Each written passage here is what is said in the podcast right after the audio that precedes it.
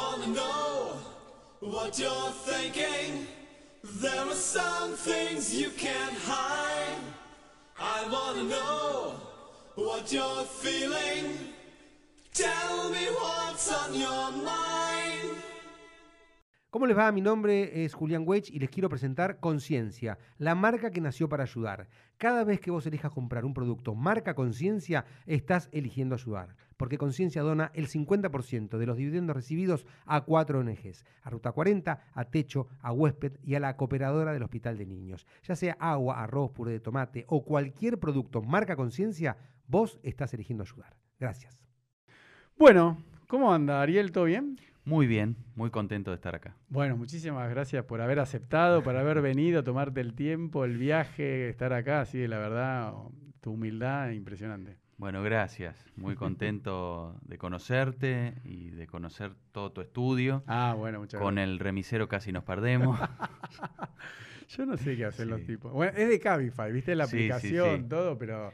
Sí, sí, pero le había marcado otra entrada, así Sí, que no, un desastre. estaba preocupado porque decía, a ver si llegamos justo a horario. No, pero no, bien, llegamos. Llegamos, llegamos, llegamos. Sí. Bueno, mira, como te contaba an- antes de empezar la entrevista, la, la idea es, es, es que toda la gente, los chicos de, no sé, 12 años hasta 45, 50 años que, que escuchan el podcast o, o que lo ven en YouTube, se inspiren con vos. Entonces, hay, ciertas anécdotas que, me encantaría que las digas. Viste que a veces uno dice, no, bueno, no, como que eso es justamente a veces lo más importante y lo más lindo. Entonces, bueno, yo lo que siempre hago es bien fácil. eh, yo igual, como tenés una biografía tan buena, pues viste que los perfiles de, de Wikipedia son malísimos, ¿no? Sí, y, sí, y- muchas veces hasta están mal. Viste que la gente dice, no, yo no nací en Quilmes, por ejemplo, yo nací en Buenos Aires. Sí, Pero, pero bueno, entonces, te soy sincero, es la primera vez que sé tanto de un invitado. qué grande, sí. Bueno, eso es gracias a Juan ahí, el que me diseña la web, que siempre estamos actualizando todos los años, subiendo información nueva.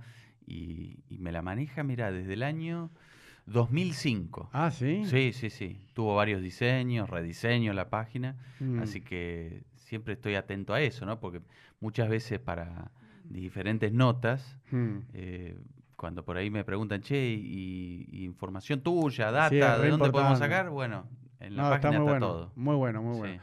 Bueno, entonces vos naciste. www.arieltarico.com. Ahí está. Vos naciste en Santa Fe. Sí, ¿En Santa Fe lugar? Capital. Capital, ¿no? Sí. Y, y bueno, ¿y cuántos hermanos eh, son? O sea, Hijo único soy. eso te iba a decir, ¿no? Sí, Hijo único. sí, sí, sí. Qué Sí, Muy bárbaro. loco. ¿Y, eso se- fue porque sí o...? Mira, eh, a ver, eh, mi tía Nora, por ejemplo, es eh, también mamá de Martín, mi primo, Sí. hijo único. Después, eh, mi tío Raúl, que es el hermano de mi Mm. viejo, tuvo dos hijos. Mi tío Marcelo, que es el hermano de mi mamá, tuvo dos hijos. Mm. Y bueno. Bueno, pero entonces primos tenés, único, está bien, pero sí. tenés primos. Sí, o sea, sí, ¿cuántos sí. primos tenés en total? Y tendré así directos dos, tres, eh, cinco. Bueno, bastante. Sí, sí, sí, bastante sí. bien. Sí, pero somos una familia chica, ¿no? No Claro. es muy numerosa. No, porque eso viste que influye un montón. ¿Cuántos hermanos tiene Sí. uno? ¿Qué lugar de, ocupás Sí. de hermanos? Si tenés Sí. hermanos varones, mujeres. Yo, por ejemplo, que soy cuatro hermanos, yo soy el mayor de cuatro hermanos varones. Yo me di cuenta, por ejemplo, los hombres que tienen hermanas mujeres, Sí. después de grandes, son mejores esposos, ¿sabías? Mira vos, puede ser. Claro, sí, no, no, pero es así. a tratar Claro, con mujeres exacto. de chicos. Sí, sí, sí, Yo éramos totalmente. cuatro varones y un perro ovejero Ujú, varón y estaba mi mamá y la verdad que era educado así bien machista, ¿viste? A la antigua. Sí, Así bueno, hijo único. sí. Y después algo que también leí, hablábamos antes de empezar la entrevista, que bueno, lo voy a decir yo Sí. porque vos lo decís así sin tabú, sin vergüenza.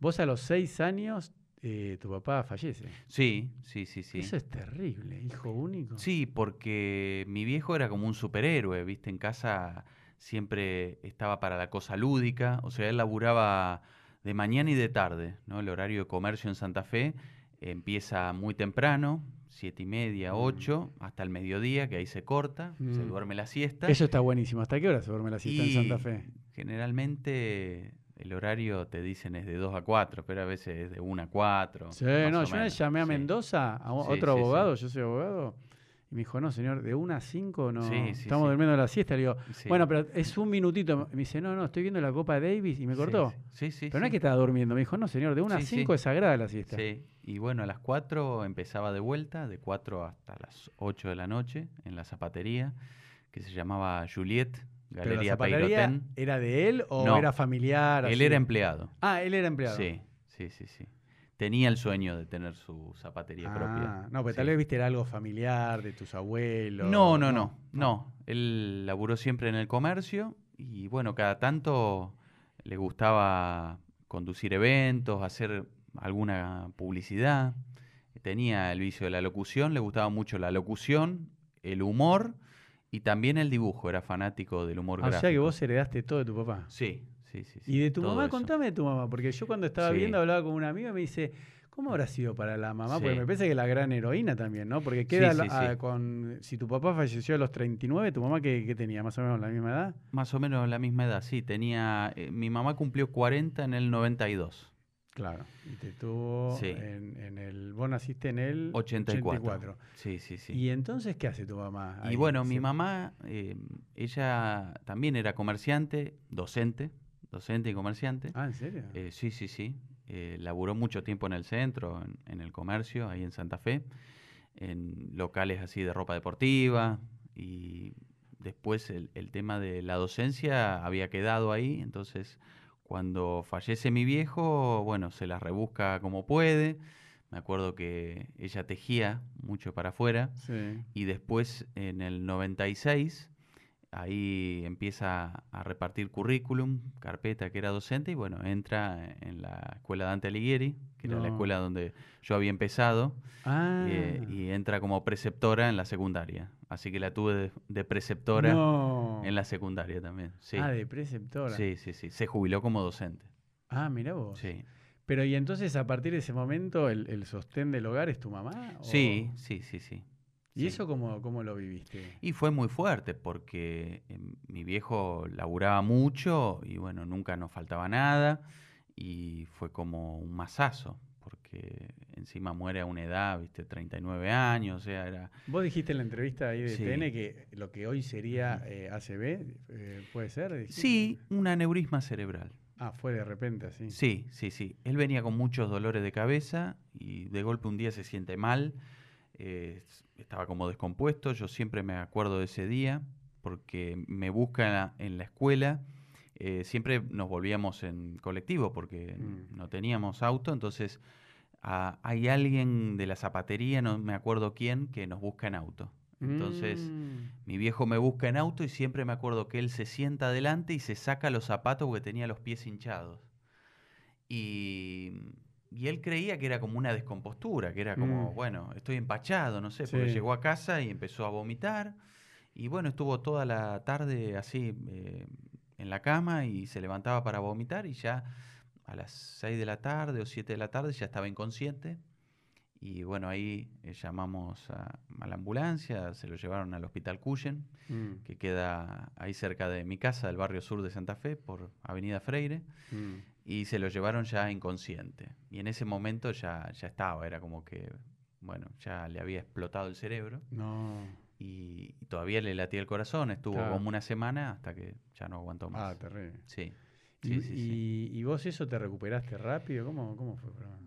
Bueno, fue, fue, mm, digamos, muy fuerte porque yo esa semana estuve en la casa de mi abuela y bueno, y ahí convivía con, con mi prima, que también era chiquita, y mm, entonces fue como cuando vuelven, cuando vuelve mi vieja que estaba en el hospital, eh, yo, yo veía que volvían todos y, y bueno, y ahí me cuenta la noticia, porque yo no fui a verlo a- Eso te iba a decir. al velatorio, ni, ni al ¿Ni al, hop- cementerio. ni al hospital tampoco? ni- tampoco. Ah, tampoco. o sea que Entonces, Ese eh, día lo viste en el auto. claro, en realidad yo lo, lo vi eh, inconsciente en mi casa, Ah, primero cuando se lo llevan, y esa fue la, la última vez, Claro. y después no lo vi más.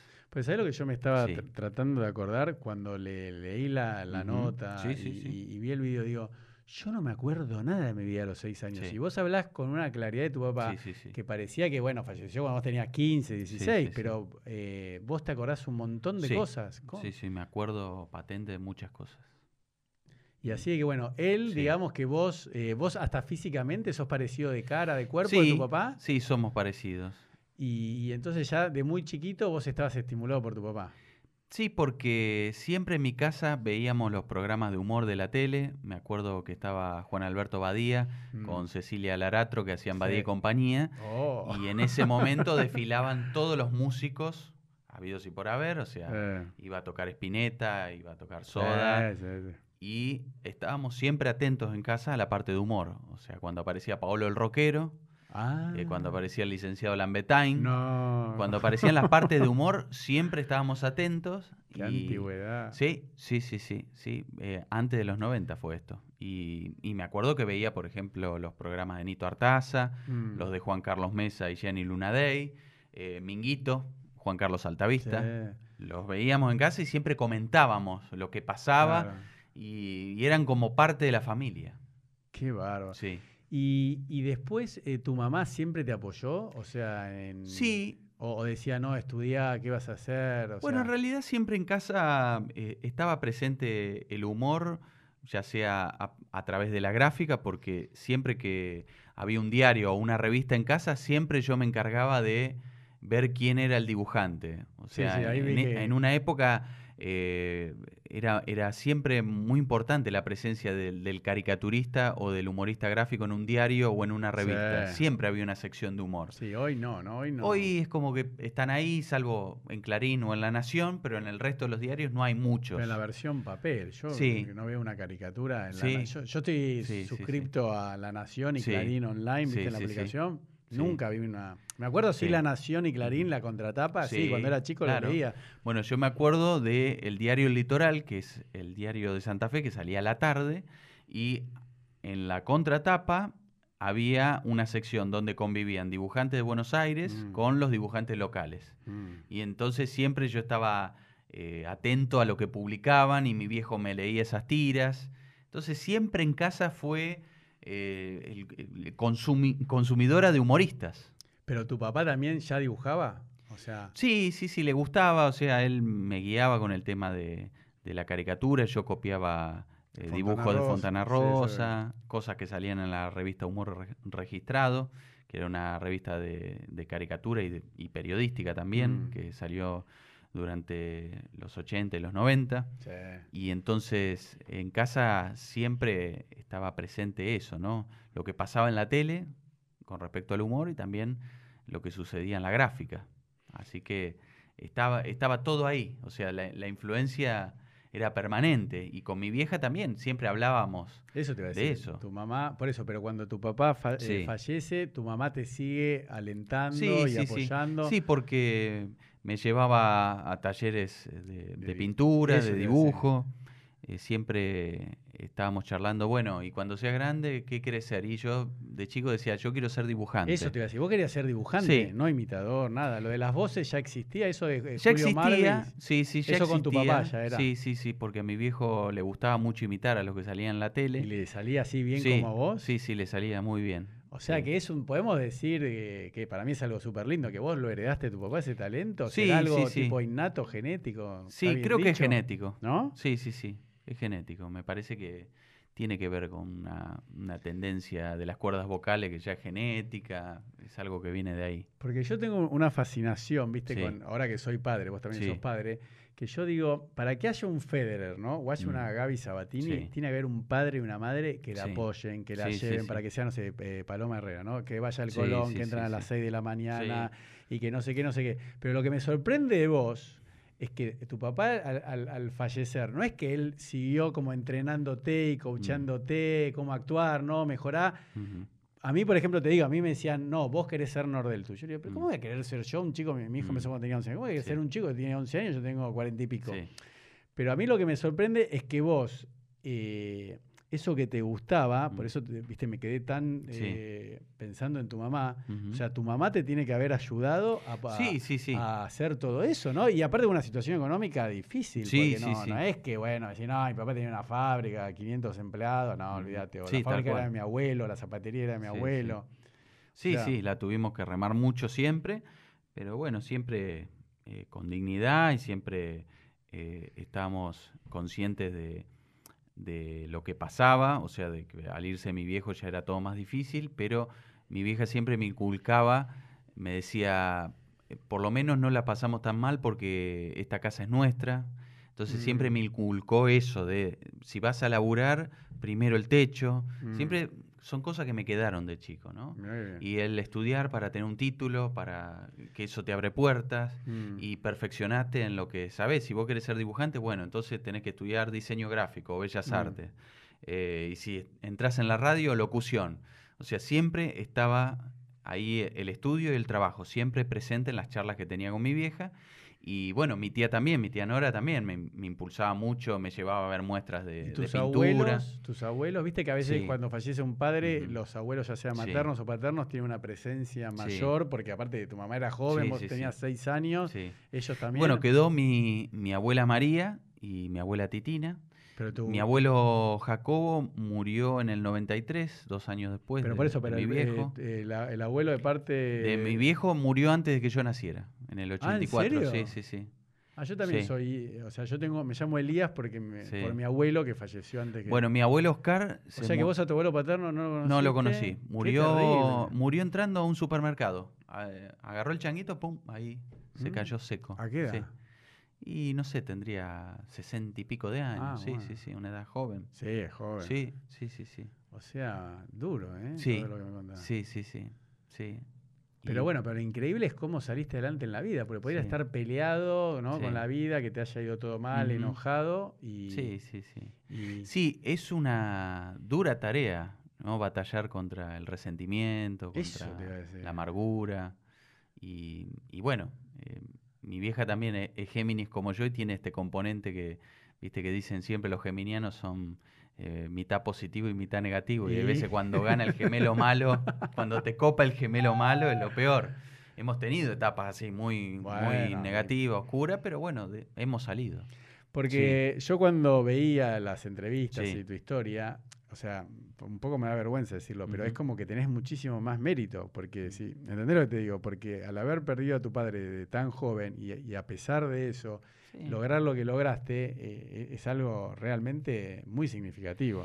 Sí, creo que siempre me quedó de chico el, el mandato de él.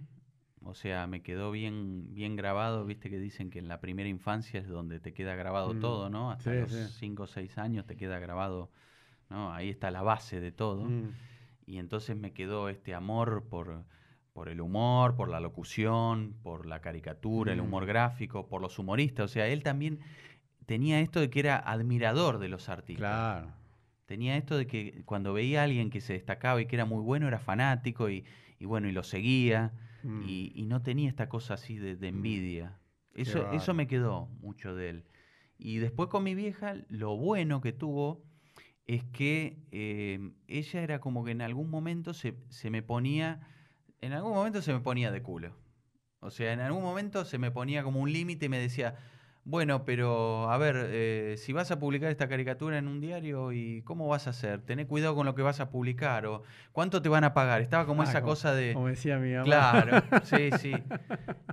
O lo vas a lograr o, o, che, tené cuidado. Me, me ponía como ese límite a ver si yo de alguna forma lo, de- lo desafiaba. Y, y creo que fue fundamental también por cuando fui creciendo. Que no es como que me dijo, ay, sí, nene, seguí tu camino, sos libre. Ah, eso te iba a decir, no, No. te la hizo un poquito Sí, difícil. me la hizo un poco difícil.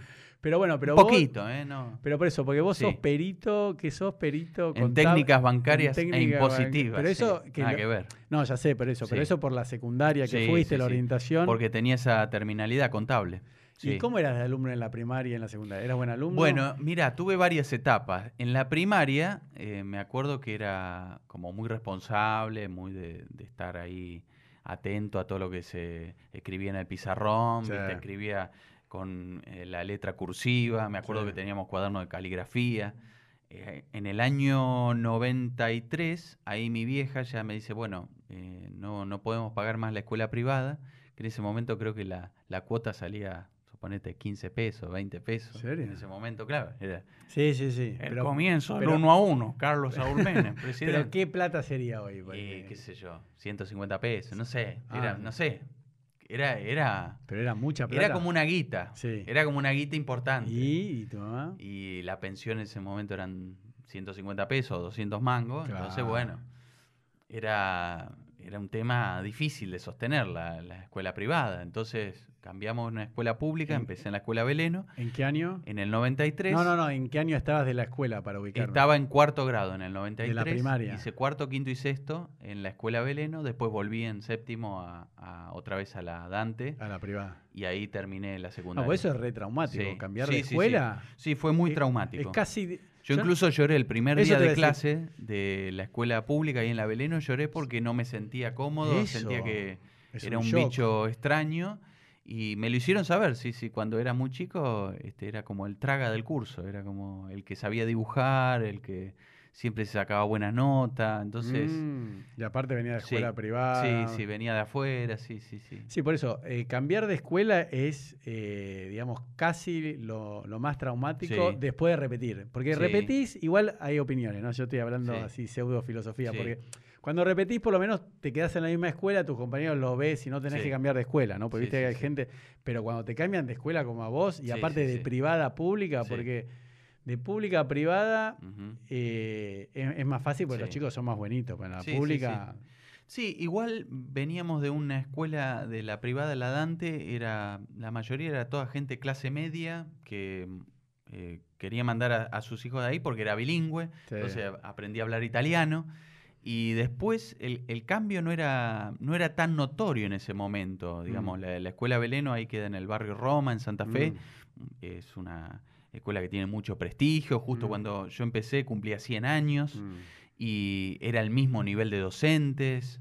O sea, en ese sentido yo tengo un gran recuerdo de mis maestras. Eso te iba a preguntar, ¿vos Sí. por parte materna y maternas eh, son familias de inmigrantes que italianos Sí, italianos y españoles. y españoles? Ok. Y bueno, entonces Sí. eh, al final volviste a la Dante. Sí. ¿Y por qué pudiste volver? ¿Qué pasó? ¿Que ¿Porque tu mamá empezó a trabajar ahí? Claro, sí, después mi vieja empezó a trabajar ahí, salía a la mitad la cuota. Sí. Ah, está sí, bueno. sí, sí, empezó a laburar ahí justo en el año 96, empieza ella. Y bueno, fue el último año que yo hice en la escuela Veleno y después em- volví en séptimo y, y ya estaban, eh, o sea, estaban mis antiguos compañeros con los que había empezado. Sí, y de ahí se encaminó y bueno, y después... Hiciste este, la secundaria ahí en la Dante. Sí. Vos sabés que tengo como sueño recurrente que vuelvo a la secundaria Eso te iba a decir. y, y que por ahí no apruebo materias o que entro raspando. Es un sueño traumático. Que volvés a la Dante al Que secundario. vuelvo a la secundaria, sí, que vuelvo a cursar la Ah, secundaria. bueno, a mí me sí. pasa con la carrera de abogacía. Sí. Sueño que no probé una materia, Sí, que me dicen, no, esta no Tengo estaba. ese sueño. O que tengo que dar un examen y no llego. Una pesadilla. Pero vos lo tenés con la ah, secundaria, qué raro, ¿eh? Sí, sí, sí. Pues vos después estudiaste locución. Sí, Pero qué raro que te quedó con. Me quedó, sí, con- sí, sí. No, con la secundaria y no con la carrera terciaria, universitaria, ¿no? Sí, sí, sí, me quedó con la secundaria. Bueno, pará, ¿y cuándo empieza lo de la actuación, lo de la imitación? Porque vos hasta Sí. ese momento eras un traguita, te cambiaron de escuela, eh, no eras de muchos amigos, ¿no? Pues estabas así medio. ¿Tenías amigos de barrio? Tenía pocos, pocos amigos. ¿Qué hacías sí, a la tarde? Pues ibas mediodía. Tenía, bueno, tenía una vecina, Gisela, que sigue siendo mi amiga hasta el día de hoy. Bueno, también tuvo hijo, ahora nos vemos. Cada vez que yo voy a Santa Fe sigue viviendo ahí al lado de mi casa, que ahora está mi vieja ahí. Y eh, éramos muy de jugar este, Mm. a la tarde, este, juntos. Era como que nos criamos juntos como Sí, sí. hermanos, como hermanitos. Qué bárbaro. Y, y bueno, y a la tarde yo me acuerdo de que me la pasaba dibujando. Me la pasaba dibujando mucho. Por eso, solo. Sí, sí, sí. Solo, Solo. Sí, imaginando personajes, situaciones. Y bueno, ahora estoy haciendo como un relevamiento de todos esos dibujos. Mi vieja me guardó todo, toda esa Sí. cantidad de dibujos que, que tenía en una valija, me los traje acá Y, a- estoy organizándolos y los voy a exponer el 2 de julio en la Alianza Francesa en Buenos Ah, Aires. eso lo Sí. vi, lo vi ahí en el, Sí, en. Instagram. Voy a hacer como una muestra que abarque veintipico de años, 25 años por lo menos. Bueno, y eso a su vez lo podrías escanear, subir a la página, ¿no? Sí, vamos a hacer varias cosas. O sea, vamos a hacer primero un eh, programa de 16 páginas, como un librito eh, que quede como catálogo. Mm. Claro. Y después también voy subiendo algunas cosas a Instagram, voy compartiendo algunas cosas que son históricas, porque son caricaturas políticas eh, Mm. muy jugadas de, de Sí. chico, que yo estaba eh, con el tema de la política y me hacía muchas caricaturas de Menem. Sí. Y bueno, me enloquecía eso. Y, y bueno, siempre estuvo ahí la política relacionada con el humor, siempre. Sí. Y entonces en la Beleno, en la escuela pública, ahí fue la primera vez que yo debuté como actor. Eso te iba a decir. Sí. ¿Cuándo eh, y ahí qué haces? Sí. Bueno, ahí hago, estaba en quinto grado, era finales del 95, estaba en Sí. quinto grado, y teníamos un taller de teatro, y la primera vez que yo actué delante de un público fue ahí en el año 94, delante de mis compañeros de, de la escuela Beleno, de todos los cursos y de los docentes, imitando a Kiko, el personaje de Carlos Villagrán, en El Chavo del Ocho, Kiko. sí. Pero, ¿y por qué empezaste imitando? O sea, Sí. ya. Porque venía de mi viejo, porque me fascinaban los imitadores, era de seguirlo a Anito Artaza, a Cheruti. Eso, ¿a quién seguías vos de chico? Yo, Y- por ejemplo, jugaba al sí. tenis, miraba, no sé, André Sí, Agassi, Iván Lendl, eh. McEnroe. ¿Vos a quién admirabas? Y De- yo lo seguía a Anito Artaza, a Carlitos Russo, que hacía las voces para un programa de muñecos que se llamaba Canal K. Mm. Sí. Eh, sí, seguía esos programas y, y bueno, admirando Por eso, pero a vos de chico no a- era a futbole- Midachi. Por eso no era futbolero, te gustaban los. No, no, ídolos no. eran dibujantes Sí. y, Sí, eh, sí. imitadores. Sí. No actores, imitadores. Actores cómicos, como O Juan. Carlos Mesa, como Gianni Lunadei. Qué va. Sí, sí, sí. Era muy fan de, de esos tipos. Ah, entonces bueno, y ya Kiko ya la tenías, eh, Sí. lo sacabas bien. Ya Sí, de- porque Telefe lo repetía todo el tiempo al Chavo del Ocho en ese momento, medía muchísimo. Sí. Y empecé a practicar cómo hablar con los cachetes inflados, entonces... Pero y eso ya, ya te diste cuenta cuando tu papá vivía de que vos podías imitar, como tu papá imitaba a Julio Marvis, a Kiko Skim, vos ya empezabas, o cuándo te das cuenta que tenés eh, esa facilidad para... Sí. No, fue en... es- fue en después. Fue- ¿Después? Sí, sí, fue mucho después, más viendo Midachi, viendo Anito Artaza, que yo empecé, por ejemplo, a co- le copiaba el Menem que hacía Anito Artaza y copiaba eh, el Kiko que veía en la Pero tele. claro, ¿cuándo te diste cuenta que te entendés lo que te digo? ¿no? y Es 10 como- años. Pues para mí es un, A los 10. Es como, te- como un superhéroe, viste, que se da cuenta después de volar. Sí. O sea, ¿cuándo te das cuenta que puede, porque Sí. eso no sé cómo, eso te lo quería preguntar hoy a vos. ¿Cómo es eso? Es de a poco jugando que se da. Pero Sí, sí. cómo, ah, porque vos tenés que Sí. imitar, ¿no? Técnicamente hablando, el timbre de la voz, Sí. ¿no? A su vez yo veo, por ejemplo, cuando imitas a la nata, por ejemplo, o, bueno, te digo porque los labios los movés igual, porque si no, no te sale la voz. O sea, es el timbre, ¿no? Más, Y cómo eh, se proyecta la voz. claro, porque, eh, bueno, cuando yo le conté a otras personas que ibas a, a venir, me decían, no, porque en la radio es mucho más difícil, porque, sin desmerecer a Sí, otros, sí, ¿no? sí. Pero vos arrancaste en la radio, que la gente no te ve, te tiene que escuchar. Porque viste que hoy en día yo te veo que a vos te, ¿cómo se dice? Caracterizan, ¿está bien dicho? Claro, hoy en día se hacen unas cosas. que- Sí, bueno, vos lo O nombraste con a- el filtro, el Snapchat también. Bueno, ni que hablar, pero digo, al que no nombramos eh, es a Marito Zapac, ¿no? Exacto. Marito Zapac era petizo, era árabe, ¿viste? era árabe, era petizo, Sí, sí. así, carón.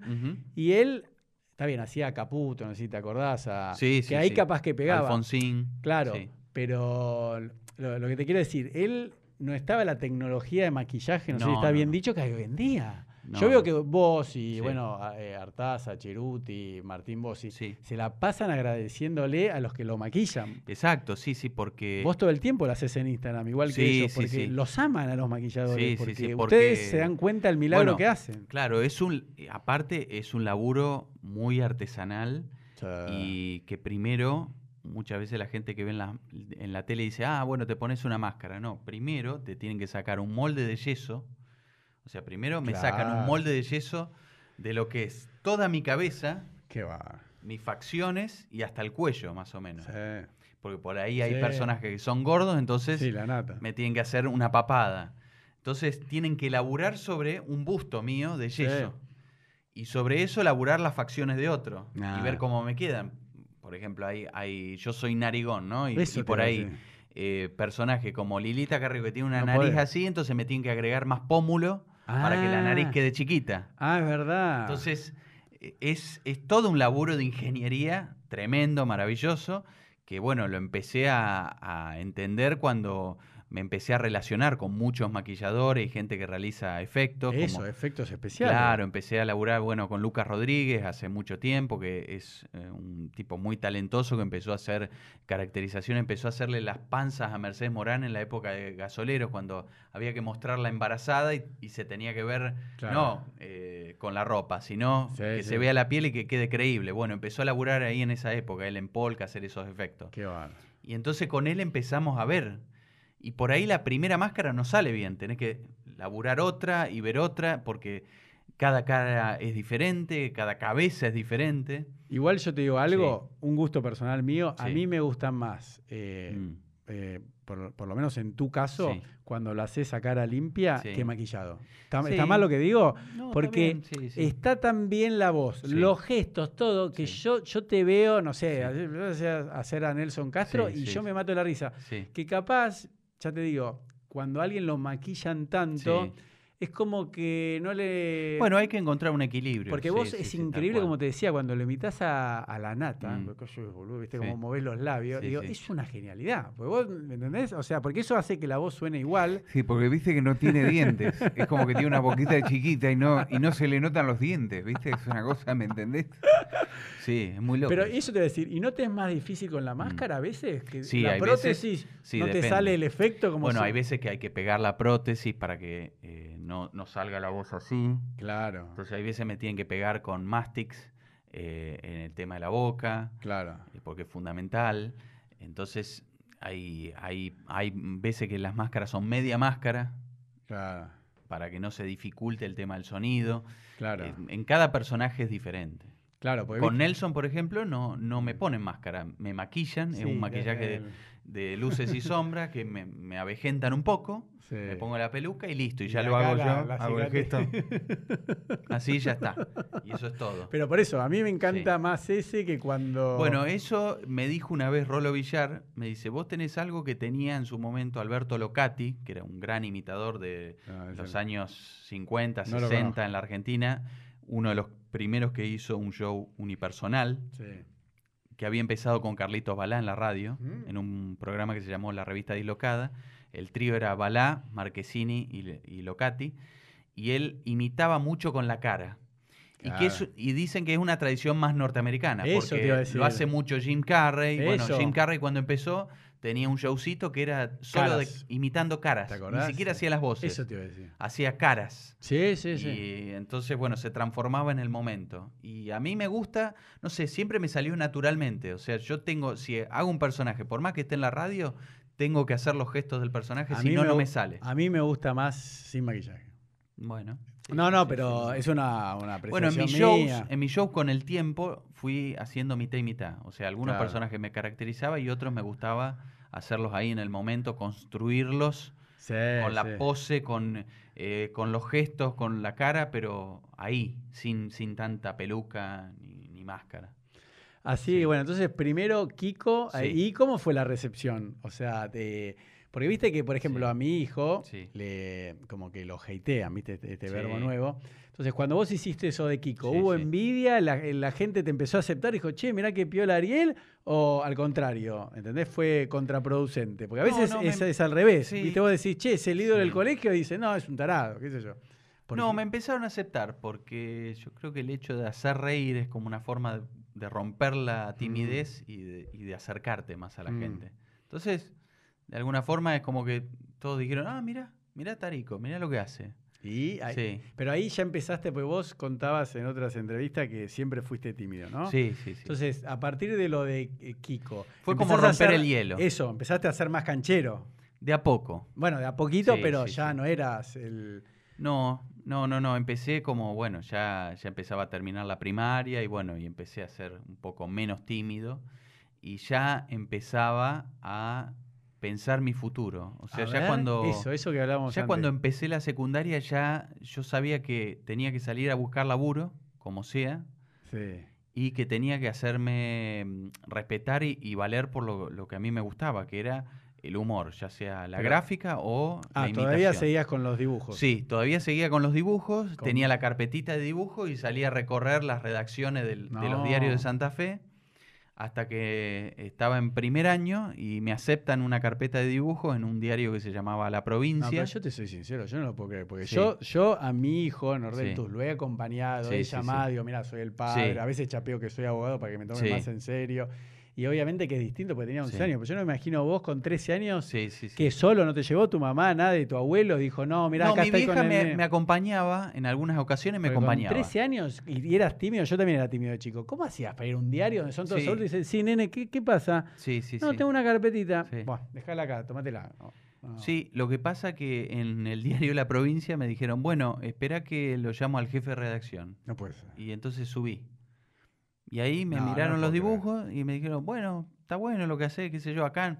Me dijeron así, Ah. no te los vamos a pagar, pero bueno, si querés empezar a publicar algo como para despuntar el vicio, como para hacer ¿En experiencia. serio? Y entonces yo igual no entendía ahí cómo era el funcionamiento.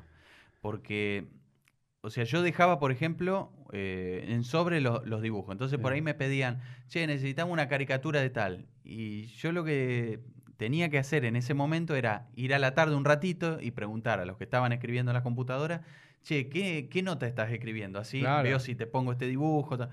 Entonces me costó al principio entender el mecanismo. Y dio la casualidad que justo eh, muere la Madre Teresa de Calcuta en el 97 y yo había hecho una caricatura de la Madre Teresa, o sea, la tenía ahí. Sí. Ya rápida la hice y lo llamé al jefe de redacción y le dije, tengo esta caricatura. Bueno, tráemela, pum, y fue al otro día. No, pero por eso, para no todos los que saben Sí. tanto, ¿no? O sea, vos estás hablando de la caricatura, es, no sé si está bien dicho, Sí. política, que se o pone... de actualidad. De actuali- eso, Sí. de actualidad que se pone en un artículo serio. ¿no? Que no sé qué, qué diarios lo siguen haciendo. Clarín lo sigue haciendo, ¿no? Clarín, Nación no. Nación, eh, con Alfredo Sabat, que es Claro, un pero- gran caricaturista. Pero por eso, hay una, nota, notas- hay una nota sí, seria y hay una caricatura ilustrando. ilustrando. Sí, sí, Rarísimo. sí. A mí me ponía una foto, se ponía, ¿no? Sí, se Eso hasta ponía hoy en una- día sigue. Sí, en realidad se lo ponía como un diferencial, como Mm. algo, bueno, como un comentario editorial más, Exacto. porque la caricatura también puede ser un editorial. Eso te iba a preguntar. Sí. ¿Vos querías hacer eso o vos querías estar en la contratapa de Nación, Clarín, página 12, en la tirita? Yo quería que me publiquen, donde sea, al principio. Mm. Quería que eh, ver mi dibujo impreso en un diario o en una revista. O sea, yo soñaba con eso. Yo no puedo que tan Sí. chiquito haya sido. Entonces, Sí. bueno, entonces ahí seguías con los dibujos, pero Sí. ¿y, la, y la eh, actuación, imitar? Y ¿cuándo? la actuación empezó después a profundizarse más en la secundaria, con los talleres de teatro, ya se empezaba a hacer como más ¿Pero dónde? ¿En la escuela o afuera? En la escuela, sí, porque Qué bueno. ya teníamos taller de teatro ahí en la escuela y después en los campamentos siempre se hacía algo. ¿Y vos a quién imitabas ya Y, en esa eh, época? imitaba, bueno, en ese momento imitaba a Menem, imitaba a Sandro, imitaba Y ya lo ya, ya, a la Sole, me salía en ese momento. Todos, cuando todos. empezaba a cambiar la voz. Lo que pasa es que después cambié la voz y fue algo Ah, eso diferente. Fue, al principio me salían más voces de mujeres, después, bueno, estaba ahí. Pero claro, en, en la secundaria ya, bueno, estaba toda la influencia de Videomatch. Ya eh, Miguel Ángel Rodríguez había hecho su programa de imitaciones Eso en el año decir. 98, entonces yo le copiaba la nata que hacía. Miguel, eh, qué sé yo, hacía al, al Pato Galván, que hacía, no podés, no podés, entonces le copiaba todos los Sokolinsky y los hacía eh, para divertir a mis amigos ahí en la secundaria. Pero ¿y eso que en los recreos? Así? Sí, en los recreos, pero me acuerdo también, a ver, eh, teníamos taller de teatro, también teníamos un profesor de música, Mariano Martínez, que siempre, eh, por ejemplo, nos decía, eh, armen, un, armen un video Mm. con las cámaras de esa época, Sí. que después era con VHS, Sí, eh, sobre la hagan un programa de actualidad, pero en la época del Renacimiento. ¿Cómo sería? Entonces, yo me acuerdo Uh. que hice de Mirta, de Mirta Legrand, y que en la mesa estaba Johann Sebastian Bach, estaba Y que Eh, imi- a- a- imitabas a, a sí. un supuesto. Claro, y yo alemán. hacía, no, yo hacía de Mirta como conduciendo en la época del Renacimiento, Ah. no sé, con músicos de aquella época, no sé. No, porque me, me acuerdo, lo conoces a Louis C.K., ¿no? El, Sí, el sí, stand-upero americano. Él cuenta, bueno, lo dice en un stand-up, tal vez no era, viste que Sí. en los stand-up está todo exagerado, Sí. mentira. O sea, dice, no, pero esto le juro que, que Sí. ocurrió, obviamente no, no pasó, porque la vida no es tan, tan divertida. Pero él dice que como que era el, el- el- la persona más graciosa de sus amigos, que iba a un Sí. cumpleaños y los hacía reír, y siempre los hacía reír. El día que se subió a un escenario, dice, por 10 años no hice reír a nadie. Entonces yo lo que te quería preguntar Sí. es eso, que una cosa es hacer reír a un Sí, grupo de amigos que ya te tiene cariño, ya, te, ya te conocen de la escuela y dice, acá viene Ariel, que es el imitador. Y otra cosa es empezar, no sé, de pasar de amateur a profesional y decir, bueno, voy a ir a hacer un showcito a un Sí, lugar sí, donde sí. nadie te conoce. Tal cual. Porque, por ejemplo, Darío Orsi lo contó. Dice, yo fui a hacer un stand-up a un bar que me pagaron a la una de la mañana, que nadie me conocía, nadie me tiene afecto, porque yo soy, no sé, de Capital. Fui a hacerlo a Santa. Fe y están todos con cara de orto. Sí, sí, sí, tal cual. ¿A vos te pasó eso? Sí, muchas veces. A ver, pero ¿cómo fue la trans... Lo que pasa que al principio, bueno, se daba para mis compañeros, o sea, Ahí es yo, fácil. yo mostraba algunas te piden, cosas. te piden, Claro. dale, Ariel, Y dale. además imitaba profesores Exacto. o profesoras de, de mi escuela, entonces era muy divertido porque, bueno, Fácil. la profesora de historia que eh, siempre, hasta el día de hoy, nos Sí, seguimos ¿no? llamando y nos mandamos mensajes y siempre se divierte. Delia Fernández se llama profesora de historia. Yo le imitaba mucho, al principio no le gustaba. Y también imitaba a la directora, o sea, era al principio como que mostraba algunas cositas en la escuela. Claro. Pero claro, ya estaba Es fines de los fácil. 90, el auge de los medios audiovisuales. Eh, estaba Videomatch con Tinelli, con Sí. los imitadores a full. Sí. Y ya estaba Freddy, que mostraba algunas cosas. Bueno. Miguel Ángel Rodríguez. Entonces estaba toda esa influencia, ¿no? Mm. Y yo decía, bueno, tengo que hacer algo con esto. A mí me salen algunos personajes. Me salían dos o tres voces nomás. Era dos o tres cosas lo que me salía. Ah, sí. Entonces yo decía, ¿qué, qué puedo hacer? Entonces un día este, fui a, a un canal de cable, que era el canal de cable del diario Litoral, a presentarme. a- Pero para ahí tenías 15, 16. Sí. Entonces cuando se iniciaba el canal de cable, me acuerdo que fue muy loco, porque estaba el director de cámara y un productor más. Ah, pero pará, contá, porque yo lo que te sí. decía fuera de cámara. Vos le Yo contás a un llamaba. chico. Eso. Yo agarraba la No, guía. porque la gente no. La guía en papel, que era Eso, páginas explicalo. amarillas. Eso. Donde estaba la guía de, de- Era donde estaban los teléfonos de, de todo el mundo. Se publicaba como un ah, libro verdad, con los no teléfonos. existe más, no es existe verdad. más eso. Entonces yo me fijaba, bueno, diario tal, el teléfono, llamaba a la redacción y pedía hablar con el responsable. Decía, yo soy Ariel Tarico, yo, a mí me gusta dibujar, a mí me gusta hacer personajes. Pero y decías tu edad, ¿no te da vergüenza llamar? Bueno, al principio, bueno, por la voz, por el teléfono, no me descubría, me decía, pero estoy hablando con una persona grande. No, tengo 14 años, le decía. No, "Uh". chao. Bueno, y ahí se quedaban. Claro. Y, y bueno, y en ese momento yo me acuerdo que llamé a todos los dibujantes de, de- de mi ciudad para decirle que yo era dibujante y que quería publicar y que entonces le mostraba donde podía, los iba a ver. Esa etapa es lo que más me gusta de la Sí. gente. O sea, ¿no? Sí, Cuando estás. sí. en- Te yo digo golpeaba puertas a full. A, a mí me pasa con el podcast. Yo hoy en día no me conoce nadie y, y yo por eso eh, estoy tan agradecido porque vos estando viniendo acá me estás prestigiando Sí. Y me estás dando eh, Mm. para que otra persona yo le digo, sí, mirá, Ariel Tarico eh, ya aceptó y ya vino. Sí, sí. Eh, entonces es, es lo más difícil y lo más lindo. Pero a mí lo que un poco me molesta es que la gente Mm. miente a veces y dice, no, me llamaron. ¿Entendés? Entonces No, le hacen un claro. gran malo a, lo- a los chicos. O a un tipo, no sé, de veintitantos o de treinta y tantos, porque él que dice, no, vos seguís haciendo tus dibujos, porque si sos bueno, el universo o el no, no. destino va a ser. ¿Viste? Porque vos en un momento dijiste, no, bueno, fue medio al principio, me dijiste, no, medio de casualidad. No, eh, Ariel, nada es de casualidad. No, no, no. o sea, vos yo tenés que estar laburando. Entonces, yo quiero, por eso me importa que vos lo Sí. digas. No, loco, yo llamé en un libro que era amarillo, que se llama Las Páginas Amarillas, estaban Sí. publicados, y yo llamé y me dijeron que no 30 lugares, porque como yo, a mí el podcast, eh, te mandé a vos, le mandé. A ver, yo cuando ya tenía 13 años, cuando entré en la secundaria, o sea, yo primero tenía la convicción interior de que iba a ser humorista, ya sea dibujante o iba a ser actor cómico. ¿Pero no creías que tenías que esperar hasta los 18 a ser grande? No, lo quería hacer ya. Qué o sea, tenía como una urgencia, algo que me quemaba. No lo puedo creer. La urgencia económica también, para ayudar a mi vieja. Ah, ¿en serio? Entonces teníamos es, eh, como esa premura de decir, bueno, eh, hay que encontrar algo que dé plata para ayudar a mi vieja y que a su vez también me sirva a mí Mm. para poder estudiar y para yo Sí. poder independizarme de mi mamá. sí, o sea, era como que ya entré a la secundaria con esa idea. Ya tenía una carpeta llena de dibujos. O sea, tenía una carpetota así, tenía esas Mm. carpetas grandes que yo me la calzaba al hombro, suponete, volvía a la tarde de, de la secundaria a la escuela, yo me la calzaba, bueno, golpeaba puertas, llamaba, decía, puedo ir a tal lado, me fui contactando con todos los humoristas gráficos de Santa Fe, eh, que en ese momento hacían revistas. Claro, Eh, porque yo lo que el doy- proyecto de la revista juntaba a varios dibujantes de distintas edades. Claro, pero yo lo me estoy dando cuenta Sí. ahora que hablo con vos, que Sí. tal, tiene para mí una contra enorme. Sí. Ayer lo pensaba, pero Sí. ahora hablando con vos y escuchándote, Sí. digo, no, pero tal vez un chico de 14 años te afloja más, bajás Sí. más la guardia, Sí, ¿no? Sí, sí. Porque yo estaba diciendo, no, a mí me llama, hoy en día, me llama un chico de 14 Mm. años y le digo, no, nene, Sí. ve- vení en dos años, sos muy chiquito, vení con tu papá, sí, que me sí. llame tu papá. Pero tal vez lo que me estoy dando cuenta es que es totalmente inusual y vos a la gente la agarrás diciendo, ¿y este pibito? ¿No? sí. O sea que también era un plus. Sí, sí, pero vos no eras consciente de eso. No, no era consciente, me tiraba la pileta así de una y, Bueno, eso y- con los dibujos. y me abrían las puertas. o y sea, ahí ese diario tenía litoral. la suerte que me abrían las puertas. Por eso, el primero fue el litoral. El. Litoral era el diario donde todo el mundo quería publicar porque es el más leído Sí. y donde siempre rechazaban a todas las A todas. carpetas. Y estaba abierto el diario de la provincia, a la, que salía a la mañana, y entonces ahí me dejan publicar y ahí empecé a publicar algunas cosas.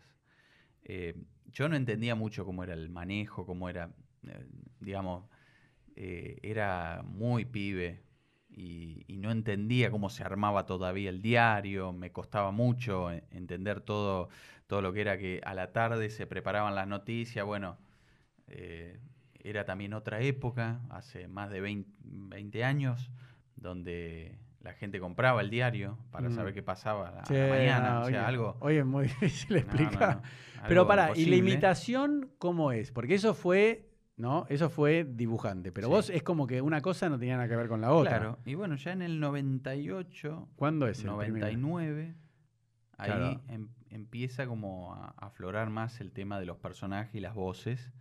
Y empecé a tener como más referencia de la radio que se escuchaba en mi casa. que- Eso, vos no pensabas en la tele, vos pensabas en qué radio puedo empezar a hacer Sí, las voces. Exacto. Sí, al principio había ido a un canal de televisión, no me rebotaron, o sea, había Ah, hecho como una prueba.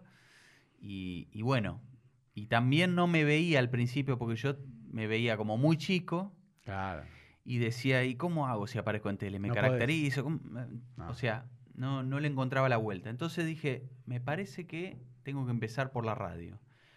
Y como en mi casa se escuchaba mucho LT10, que es la radio de la Universidad Nacional del Litoral, que AM1020, Pero por eso, pero esa es una radio importante. muy digamos. importante de Santa Fe, y ahí empecé a tener conciencia de que, bueno, que yo podía aportarle algo a esa radio, a esa radio que escuchaba todos los días en mi casa, desde que me levantaba hasta que, bueno, a la tarde también la escuchábamos y, y siempre decíamos, en tal horario está este periodista, o sea, teníamos muy bien en la cabeza con mi vieja y con mi abuela también la grilla. Ah, sí. Porque también mi abuela muy fanática de la radio, escuchar la radio de la madrugada, de escuchar Dolina, de escuchar Claro, distintos programas. Éramos muy fanáticos también de Claro, la radio.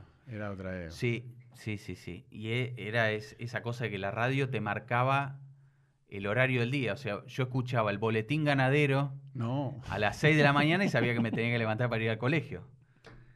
Que era con Valentín Merkel y Carlos Villagra, que te daban la cotización, Sí, de la lo- cabeza de lo- ganado, todo eso. Todo eso. Escuchame, pará. Y entonces Sí. vas a LT10 y ¿qué decís?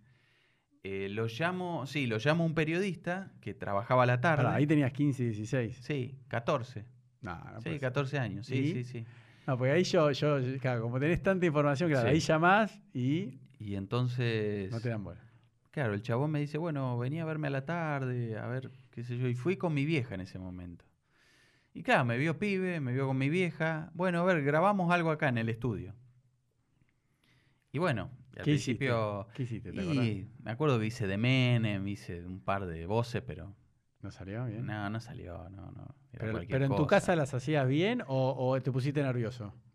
Sí, no a ver, digamos, me dicen, bueno, me dan un estudio, Mm. me ponen frente a un micrófono y yo tenía dos o tres cosas escritas. Ah, Bueno, fallé. Dije, bueno, está bien.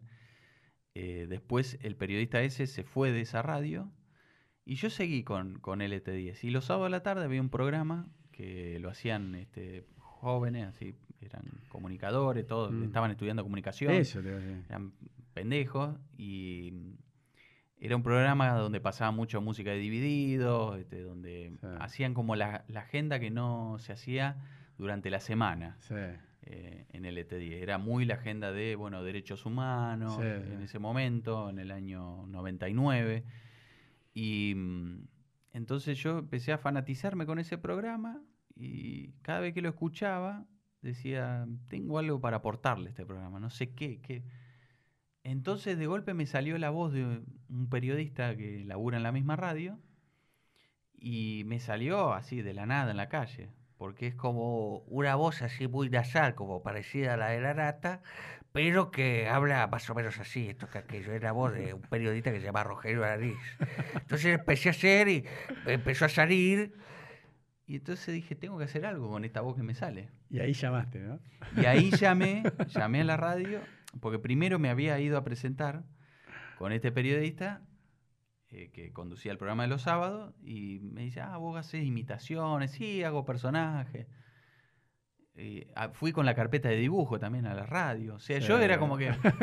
Yo era mu- multimedia, ¿viste? O dibujo o. Sí, no, me hacía acordar Una cosa o la otra. a los vendedores ambulantes, Sí. los semáforos. Sí, Yo siempre digo, ¿cómo hacen para elegir él o los dos productos que tiene? Porque te venden, sí. viste, no sé, cartuchera y paraguas. Vos eras vos tenías dibujo o imitaciones. Sí, sí, sí. Y Alguna de las dos cosas tenía que salir. Y bueno, eh, entonces me dice, bueno, déjame tu teléfono que te llamo. Y no te llama. No.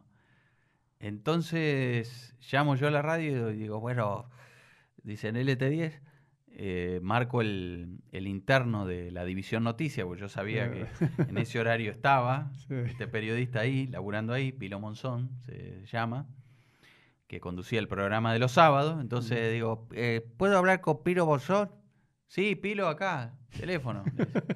Hola, Piro. Sí, dice, Te habla el turco Araní. ¿cómo está? Hola, Turco, ¿qué tal? ¿Cómo está? Entonces el vago en- se engancha en la conversación, se engancha, se engancha, y en un momento le digo, Me gustaría ir a tu programa, pasar otra música, pues pasar mucho rock, pasar tango. bueno, sí, cuando quiera venir.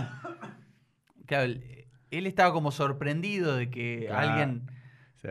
diametralmente opuesto a él lo llame para estar en su programa, entonces así, como, como vos cuando me mandaste el DM, che, vendría a mi programa, sí, uy, qué bueno, viste, eso. Y en una le digo, Bueno, no soy Rogelio Araní. y ahí eh, escucho que del otro lado hace un silencio y me dice, ah, ¿sos vos? Me dice. Como diría Ventura, ¿sos vos?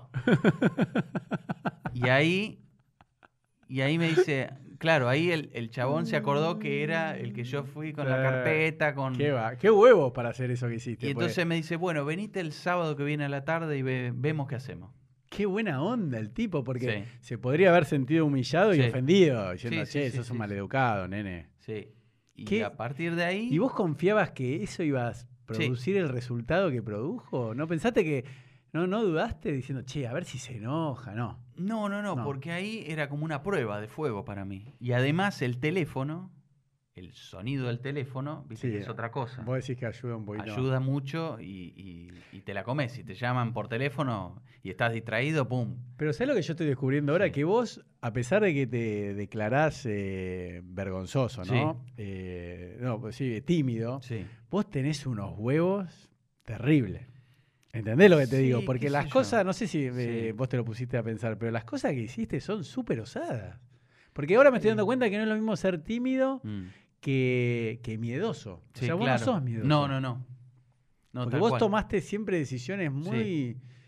¿No? Y para la edad que tenías, Sí, muy. sí, sí. Pero eso lo hablabas con tu mamá, tu mamá te ayudaba, decía, bueno, no, yo le comentaba algunas cosas, pero por ahí se sorprendía. Entonces por ahí volvía de laburar ella y le decía yo, che, el sábado que viene voy al ET10. ¿Qué? ¿Pero y cómo? ¿Cuándo? ¿Cómo, eh, Ah, cómo bueno, hiciste todo esto? Bueno, le decías el proceso, No, che, no, no. ma, No, solito, todo. Y a veces se daba cuenta cuando le llegaba la cuenta de Telecom. ¿Pero por qué? Porque Y llamaba. claro, porque veía toda la llamada que yo hacía.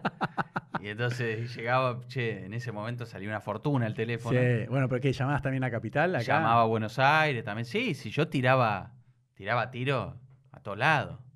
Eso te iba a decir. ¿no? Sí, Eso sí, también me parece importante para el que está escuchando o viendo. No te quedaste solo con No, LT10. no, no, no. Le tiraste a todos. Sí, a todo. Y dio la casualidad que me abrieron la puerta en LT10, Justo, que era en la radio de mi ciudad. Y bueno, y los sábados a la tarde, y mis amigos me decían, Bueno, "Pero- dale, y ahí un arrancaste. sábado a la tarde vas a ¿Quién empezar te a escucha? Claro, ¿quién te va a escuchar? en vez de jugar a la pelota, en vez de ir a boludear, un sábado a la tarde te vas a meter adentro de una radio. ¿Cuántas horas era? Y era, el programa era de 3 a 6 de la tarde. ¿Pero y vos tenés que estar las tres horas o podés ir en tu segmento? Lo que pasa es que Sí, al tenés que estar, principio que me decían, bueno, venite para... Y salía desde la producción yo. Entonces salía por teléfono Sí, haciendo eso, ese personaje. claro. Y nada, como yo al personaje además eh, tenía, tenía leída las columnas que el tipo escribía, lo escuchaba en la radio, entonces lo que se sorprendían era que yo tenía texto para el personaje. Es buenísimo. Entonces por teléfono era, ah, mirá, sale. Y entonces opinaba, a ver, ¿qué opina de actualidad? Y yo salía, prum, y opinaba de actualidad. En ese momento, año 99, el fin del menemismo, Claro. Alanis era muy antimenemista y siempre las editoriales eran sobre Menem, Menem, Menem, entonces yo brum, tiraba so- sobre eso. Y empecé haciendo ese personaje. Y después, por ejemplo, hacía cosas como grabar los mensajes de los oyentes con cassette. Pero perdón, una aclaración. No cobrabas un mango. No, no, cero. Eso es lo mejor. Hablemos Sí. de eso. Sí. Porque yo lo que veo es que solo aquellas personas Sí. ¿no? que aman lo, lo que hacen, que no les importa la plata, es la única forma para perseverar en algo tanto tiempo y hacerlo tanto tiempo. Era por las ganas, las ganas de estar, de, de hacer radio, de decir cosas, sí. Qué. ¿Y eso cuánto Sí. tiempo le hiciste eh, los sábados el programa ese? Y los sábados ese programa duró y dos, dos tres años. ¿Tanto? Sí, ¿Y, sí. y ahí solo eso o cuándo empezaste a actuar en un teatrito, en un bar? Eh, no, todavía estamos lejos de eso. Sí, al principio la radio a, a mí me servía para probar muchas cosas, para jugar. Entonces lo, lo del teatro lo fui dejando de lado. Pero por eso, estabas solo con la radio LT10 los sábados, sí, esas los tres horas y nada más durante dos, tres años. No, lo que pasa es que ya, como yo hacía personaje local, entonces me salía ese y me salía eh, la que era ministra de Educación en ese momento, entonces hacía un tipo y, un- y una mina. Y era como muy llamativo que hacía esos Ah. dos personajes. Claro, claro. Y que eran dos personajes locales. Entonces al año siguiente me dicen, eh, no, no, ¿no vendrías a hacer eh, algunas secciones para el programa nuevo de la mañana? Entonces ahí yo grababa a la tarde, porque todavía estaba en la secundaria a la mañana. Entonces grababa a la tarde secciones que después pasaban a la mañana. Pero perdón la ignorancia, Sí. ¿cuándo se incorporan los humoristas imitadores Mm. a los programas de la mañana como bueno, Longobardi? eh, en esa justo- época. Porque antes claro. no, estaba prohibido. En realidad, bueno, en realidad pasó lo siguiente, hubo varias etapas, porque antes, mucho tiempo antes, la radio era quizás eh, más un territorio de actores, músicos y locutores. Y el periodista que pasaba el, el flash. Exacto. O sea, eran más programas artísticos. O sea, Eso. Luis Sandrini, actores, Sí. Nini Marshall. Ah, bueno, sí, sí. Radionovela. cuando no empieza la televisión, cuando la televisión empieza a ocupar el lugar central Sí. y entonces la radio ya es desplazada de la noche, ya no era novedoso sentarse alrededor de la radio a escuchar Ah. un, un radioteatro porque Sí. ya era más vistoso la tele y ya había cosas en la tele.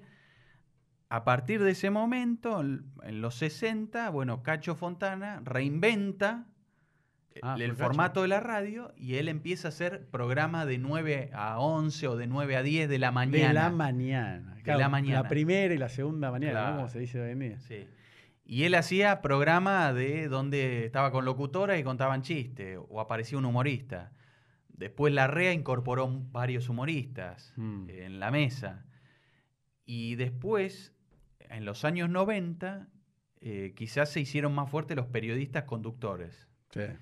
Entonces, periodistas que por ahí decían en algún momento, bueno, ahora viene el humor y venía un humorista, Claro. Nito Artaza aparecía, o Carlitos Russo, o Ruby Rottenberg. Pero ya, ya imitaban, no, hacían chistes. Hacían chistes, algunos imitaban.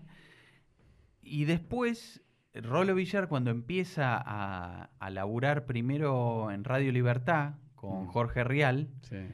Empiezan a hacer esto de, bueno, el humorista sentado en la mesa, al lado del periodista y ya interactuando. Y, y bueno, y sobre una noticia, pum, sale el chiste. Claro, como que habla Moyano. Claro. Entonces, Pasa algo y sa- sale Moyano, acá está Moyano, tac. Eso lo empieza a hacer Rolo eh, y ¿Con Estelita? Montes. Sí, Ah, empiezan en Radio Libertad. Ah, no El germen de Radio 10 fue Radio Libertad, Ah, que era de. Romay en Sí, ese momento. me acuerdo, me acuerdo. Ese fue el germen. Después, cuando Haddad eh, empieza en el año 98, 99 Mm. con eh, Radio 10, hace esto de primero él conduce de 6 a 9 y entonces lo tiene a Rolo sentado al lado, Claro. que por ejemplo era, claro, era, era como hacer la, la contracara de lo que era Magdalena Ruiz Guiñazú en ese momento Claro. en Mitre, que era más seria, Sí, estructurada. Serio. Entonces, Haddad incorpora a Rolo entonces, y el chiste permanente. Sí. Y era la carcajada y, el, y, a- y- y lo que hace Haddad es, de alguna forma, mezclar, fusionar el humor que tenía Rivadavia, rapidísimo, con la noticia que tenía Mitre. Él Claro. fusiona esos dos estilos. Pero pará, pero ahí es cuando lo. lo Comienzo pone- de los 2000. No, pero por eso entra el, el- el negro oro con, Claro. con, con Rolo, ¿no? Eh, Ellos, Ellos eh, hacían el pase a las 9 de la mañana, o sea, después Haddad deja, queda Longobardi, Longobardi eh, al No, pero, eh, perdón, eh, Rolo, no, Rolo Villar no estaba con el negro oro, sí. Sí, en el pase, pero no estaba toda la mañana. Ah, ¿no? Rolo estaba desde temprano de 6 a 9 y Pero- hacían el pase con, con el Ah. negro contando chistes. Ah, con el negro. Ah, Sí. perdón, me equivoqué. Hacían el pase a las 9. Bueno, pero pará, porque me perdí. Entonces vos tuviste esos tres años, porque todo esto venía. a- a- yo quiero eh, Sí. marcar ese Fue momento. justo en ese momento. No, por eso. Entonces en ese momento, y de ahí, como un jugador de fútbol, de LT10 de Paraná, ¿era? No, Santa Fe. Santa Fe, Sí. ¿a dónde pasás? Y bueno, Ah, Porque ahí yo veo que a los 19 te venís a vivir a Capital. Hasta los 19 sí, no pasa nada. Yo eh, tuve la posibilidad de hacer eh, después programas eh, centrales de, de LT10, entonces de los sábados pasaba a estar eh, Ah, eso me estabas diciendo. Pasaste los sábados a, a la mañana. a la mañana. eso veníamos. Ahí está, mañana. ahora me acordé. Listo. Entonces después, dos años seguidos, 2000 y 2001, eh, hacía cosas para los programas de primera y segunda mañana. Grababa secciones. ah, estaban grabadas. Era todo grabado porque yo tenía las, yo terminé la secundaria en el 2001. Ah. Entonces, o cuando por ahí no tenía clase, me escapaba, iba a la radio a la mañana y hacía algo. Pará, pregunta. Sí. ¿Cobrabas por eso?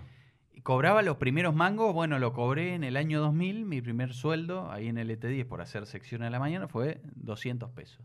¿Y qué, qué era? de 200 pla- dólares Plata en ese de hoy, para, para entender. 200 dólares.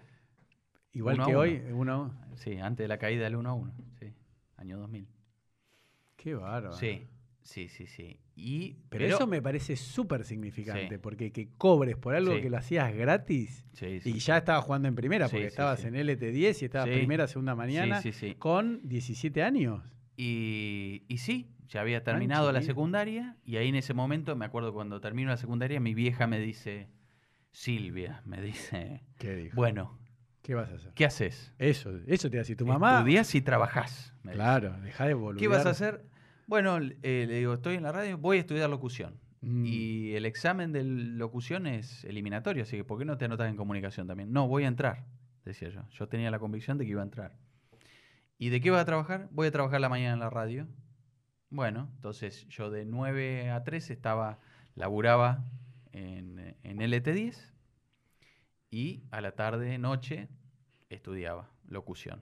Entré en el examen del ISER, de, ¿Cómo es eso? que- que Instituto 12. entraste? ¿Por, por qué? éramos 80 y quedamos 20. Pero ¿y cómo es el examen? Es un examen donde está una foniatra, está Ah. un locutor, y entonces te hacen leer. bueno, pero eso te iba a decir. lees de corrido, foniatra. Yo me acuerdo de Sí. César Massetti. si ¿no? respiras bien. No, pero César Sí. Massetti estoy diciendo bien, el que estaba en Canal 7, el que se. No, ¿te acordás de César César? Massetti, el de Telenoche. No, no. No, porque está, el, el que está en, en, en TN, que vos siempre lo imitás, ¿cómo se llama? Eh, Marcelo Bonelli. Marcelo Bonelli. Sí. Pero después había otro en ATC, en la vieja época, que se, eh, que un montón también. Ah, no. Bueno, ya después Sí. cuando terminó. Pero por eso, pero te descartan, ¿no? Para locución, si se sea, no tenés buena dicción, Claro, exacto. afuera. Sí, sí, sí. Si tenés esos problemas así de lectura, pum, afuera. Y bueno, Bueno, quedé entraste. y entonces... Pero pará, ¿no había otra alternativa? ¿Tu mano quería que seas contador, eso que tenías, o que seas, eh, no sé, algo más tradicional? O... No, por ahí me decía, bueno, diseñador gráfico, Ah, porque ¿sí? me gustaba el dibujo. Eso te iba a decir. eh, pero yo lo veía como demasiado estructurado para mí, muy pesado como carrera, como que... Bueno, pero igual tu mamá tuvo esa charla Sí. seria, diciendo, nene, ¿qué Sí. vas a... ¿Vagos? Acá no. Sí, O sea, exacto. no, Estudiar con- y trabajar. Ah, las dos. Y sí, sí, sí, sí. Sí, tenés que estudiar algo y trabajar. Mirá qué bien. Y bueno, le dije que iba a estudiar locución y que iba a laburar en la radio. Y bueno, se dio porque 2002, 2003 hasta el 2004 este, laburé de 9 a 13 En LTD. en LT10. Con Luis Mino, que ahora este, volví a, a laburar con él para Santa Fe porque tiene una radio él propia que se llama Aire de Santa Fe, Mm. que es muy escuchada ya y que bueno, la web es, también la rompe, o sea, bueno. y, y bueno, pero él fue el tipo que me hizo quizás más popular allá en Santa Fe, pues siempre fue como un conductor masivo, en ese Mm. momento, en el año 2002, mira las cosas que se hacían. Eh, se, se le pedía a la gente que hagan, eh, que dejen mensajes, se hacía compra, venta y canje de cosas, o sea, la Mm. gente llamaba y decía, tengo para vender sí. esto, bueno. Y 2002, después de la crisis del 2001, sí. Y entonces ahí empecé ya a laburar con la noticia, con el personaje del momento, con la influencia de Rolo Villar, porque lo empecé a escuchar, Ah, los personajes que él hacía en Radio 10, entonces de alguna forma algunas, algunos personajes le copiaba a él. eh, Este, como digo yo, somos todos, los que vinimos después de él, somos todos Salieris de Rolo, porque Ah. todos empezamos a hacer los personajes que, que él hacía, Moyano, eh, Claro. De la Rúa, Aldo Rico, Monseñor Laguna, Claro. eh, Raúl Portal, personajes que él hacía, después escuchabas 10 imitadores que le hacían los personajes a él. y bueno, y, y de, y de a poco yo empezaba también a hacer otros personajes que me salían a mí, que de golpe me sorprendía yo como me salían. No sé, en el 2003 me salió Flor de la B. Y empecé a hacer a Flor de la B. Pero para cuando decís me salió, vamos a aclarar. Para un chico que quiere ser Sí. como vos, ¿qué es me salió? No, lo tenés que practicar, no es que te, te levantás un día y te sale. ¿Cómo eh, es? A mí me sale. No, No, no lo puedo practicar. no. ¿Cómo? ¿Te levantás un día y te sale? No, Sí, no puede ser. no. Sí, sí, no es algo. Así estás como- desalentando un montón de chicos que quieren Pero ser como que vos. sí, no lo pero puedo se puede aprender, pero explica que también se puede aprender. ¿o no? Podés aprender técnica, podés ir a, a estudiar ¿Podría teatro. existir una carrera de imitador que vos el día de mañana digas voy a hacer una escuelita y que vos enseñes o no? ¿O es imposible? No, la verdad. A ver, a ver, cuando vas a estudiar teatro, Sí. muchas veces te dicen, el acto reflejo es la imitación, o sea, te dicen, por Mm. ejemplo, componeme un borracho. Sí, Y de alguna forma vas a imitar a los borrachos Obvio. que viste en tu vida. obvio. O sea que es un ejercicio. Mm. El tema es que, bueno, ya el vocal, el tema Eso, te- vocal. eso es lo que hablamos es- al principio. Hay una limitación vocal. Y sí, diría que es como la del tenor. Pero Tenés que tener cierta predisposición. No, pero eso como te, te alguna preguntaba. cuestión genética. Pero por eso yo te no preguntaba sé. al principio, debe haber algo, no sé, que se Sí. puede comprobar científicamente, de que uno tiene una capacidad para que las cosas... Porque, Sí, algo de eso hay, algo de eso hay. Porque como un ventrílocuo, ¿no? No Sí, cualquiera puede ser ventrílocuo. tal que, cual, que sí, hable sí, con la panza, no los que hablan con la boquita para el costado. No, no, Pero el verdadero ventrílocuo habla de la panza. Sí, sí, ¿O no? Como era. Chasman y Chirolita. Sí, sí, sí. O sea, yo creo que lo tuyo Es un don. es un don. Es un don. Pero hay que, que después hay que lo- entrenarlo. sí, después lo vas puliendo, después viene el entrenamiento. Yo por suerte tuve la posibilidad de hacerlo todos los días en la radio, de, Claro, de- sí, me- de, aparte interactuar con periodistas, entonces era gente que estaba informada y yo tenía que estar informado como ellos Claro. para saber responder en el momento lo que el personaje Claro. real podría haber dicho. Entonces era como un ejercicio así que, que era de todos los días. Y claro, laburaba con gente grande. Yo era un pendejo y laburaba con gente Qué muy bueno. grande. Y te hago una consulta, porque eso lo tiene la gente del interior como vos. Sí. Si vos hubieses nacido en Capital, Sí. ya de entrada hubieses querido ir a Radio Libertad, Rivadavia, Mitre, etcétera, etcétera. La- los chicos que son como vos del interior, ¿no? Es Mm. como que están en otra liga, no lo quiero decir de- discriminando, ¿no? Pero yo veo en la televisión estadounidense que vos primero para ser, eh, no sé, conductor de Fox, primero tuviste que haber sido conductor de una, de, ¿no? De Mm. Sí, una sí, sí. radio o de un canal de televisión Bueno, allá estatal. tienen mucha fuerza los medios regionales. Eso te iba a decir. Pero vos siempre eh, añoraste decir, no, yo quiero ir a Buenos Aires y triunfar ahí? ¿O dijiste, nada, a mí no me importa ese rollo? ¿Entendés lo que te digo? Como que eh, para triunfar en algo. Yo lo tenía como un norte, sí. Eso, pero la persona que nace en el interior, ¿no? Sin discriminar, siente que si no lo hace, viste, como la canción New York, New York, viste, si lo puede hacer. Sí. acá, lo puede hacer en cualquier parte del mundo. O sea, si no triunfan en Buenos Aires, es que nunca realmente triunfaste. Lo que pasa es que este país, como es muy centralista Eso. y como está todo concentrado en Buenos Aires, Mm. entonces sí.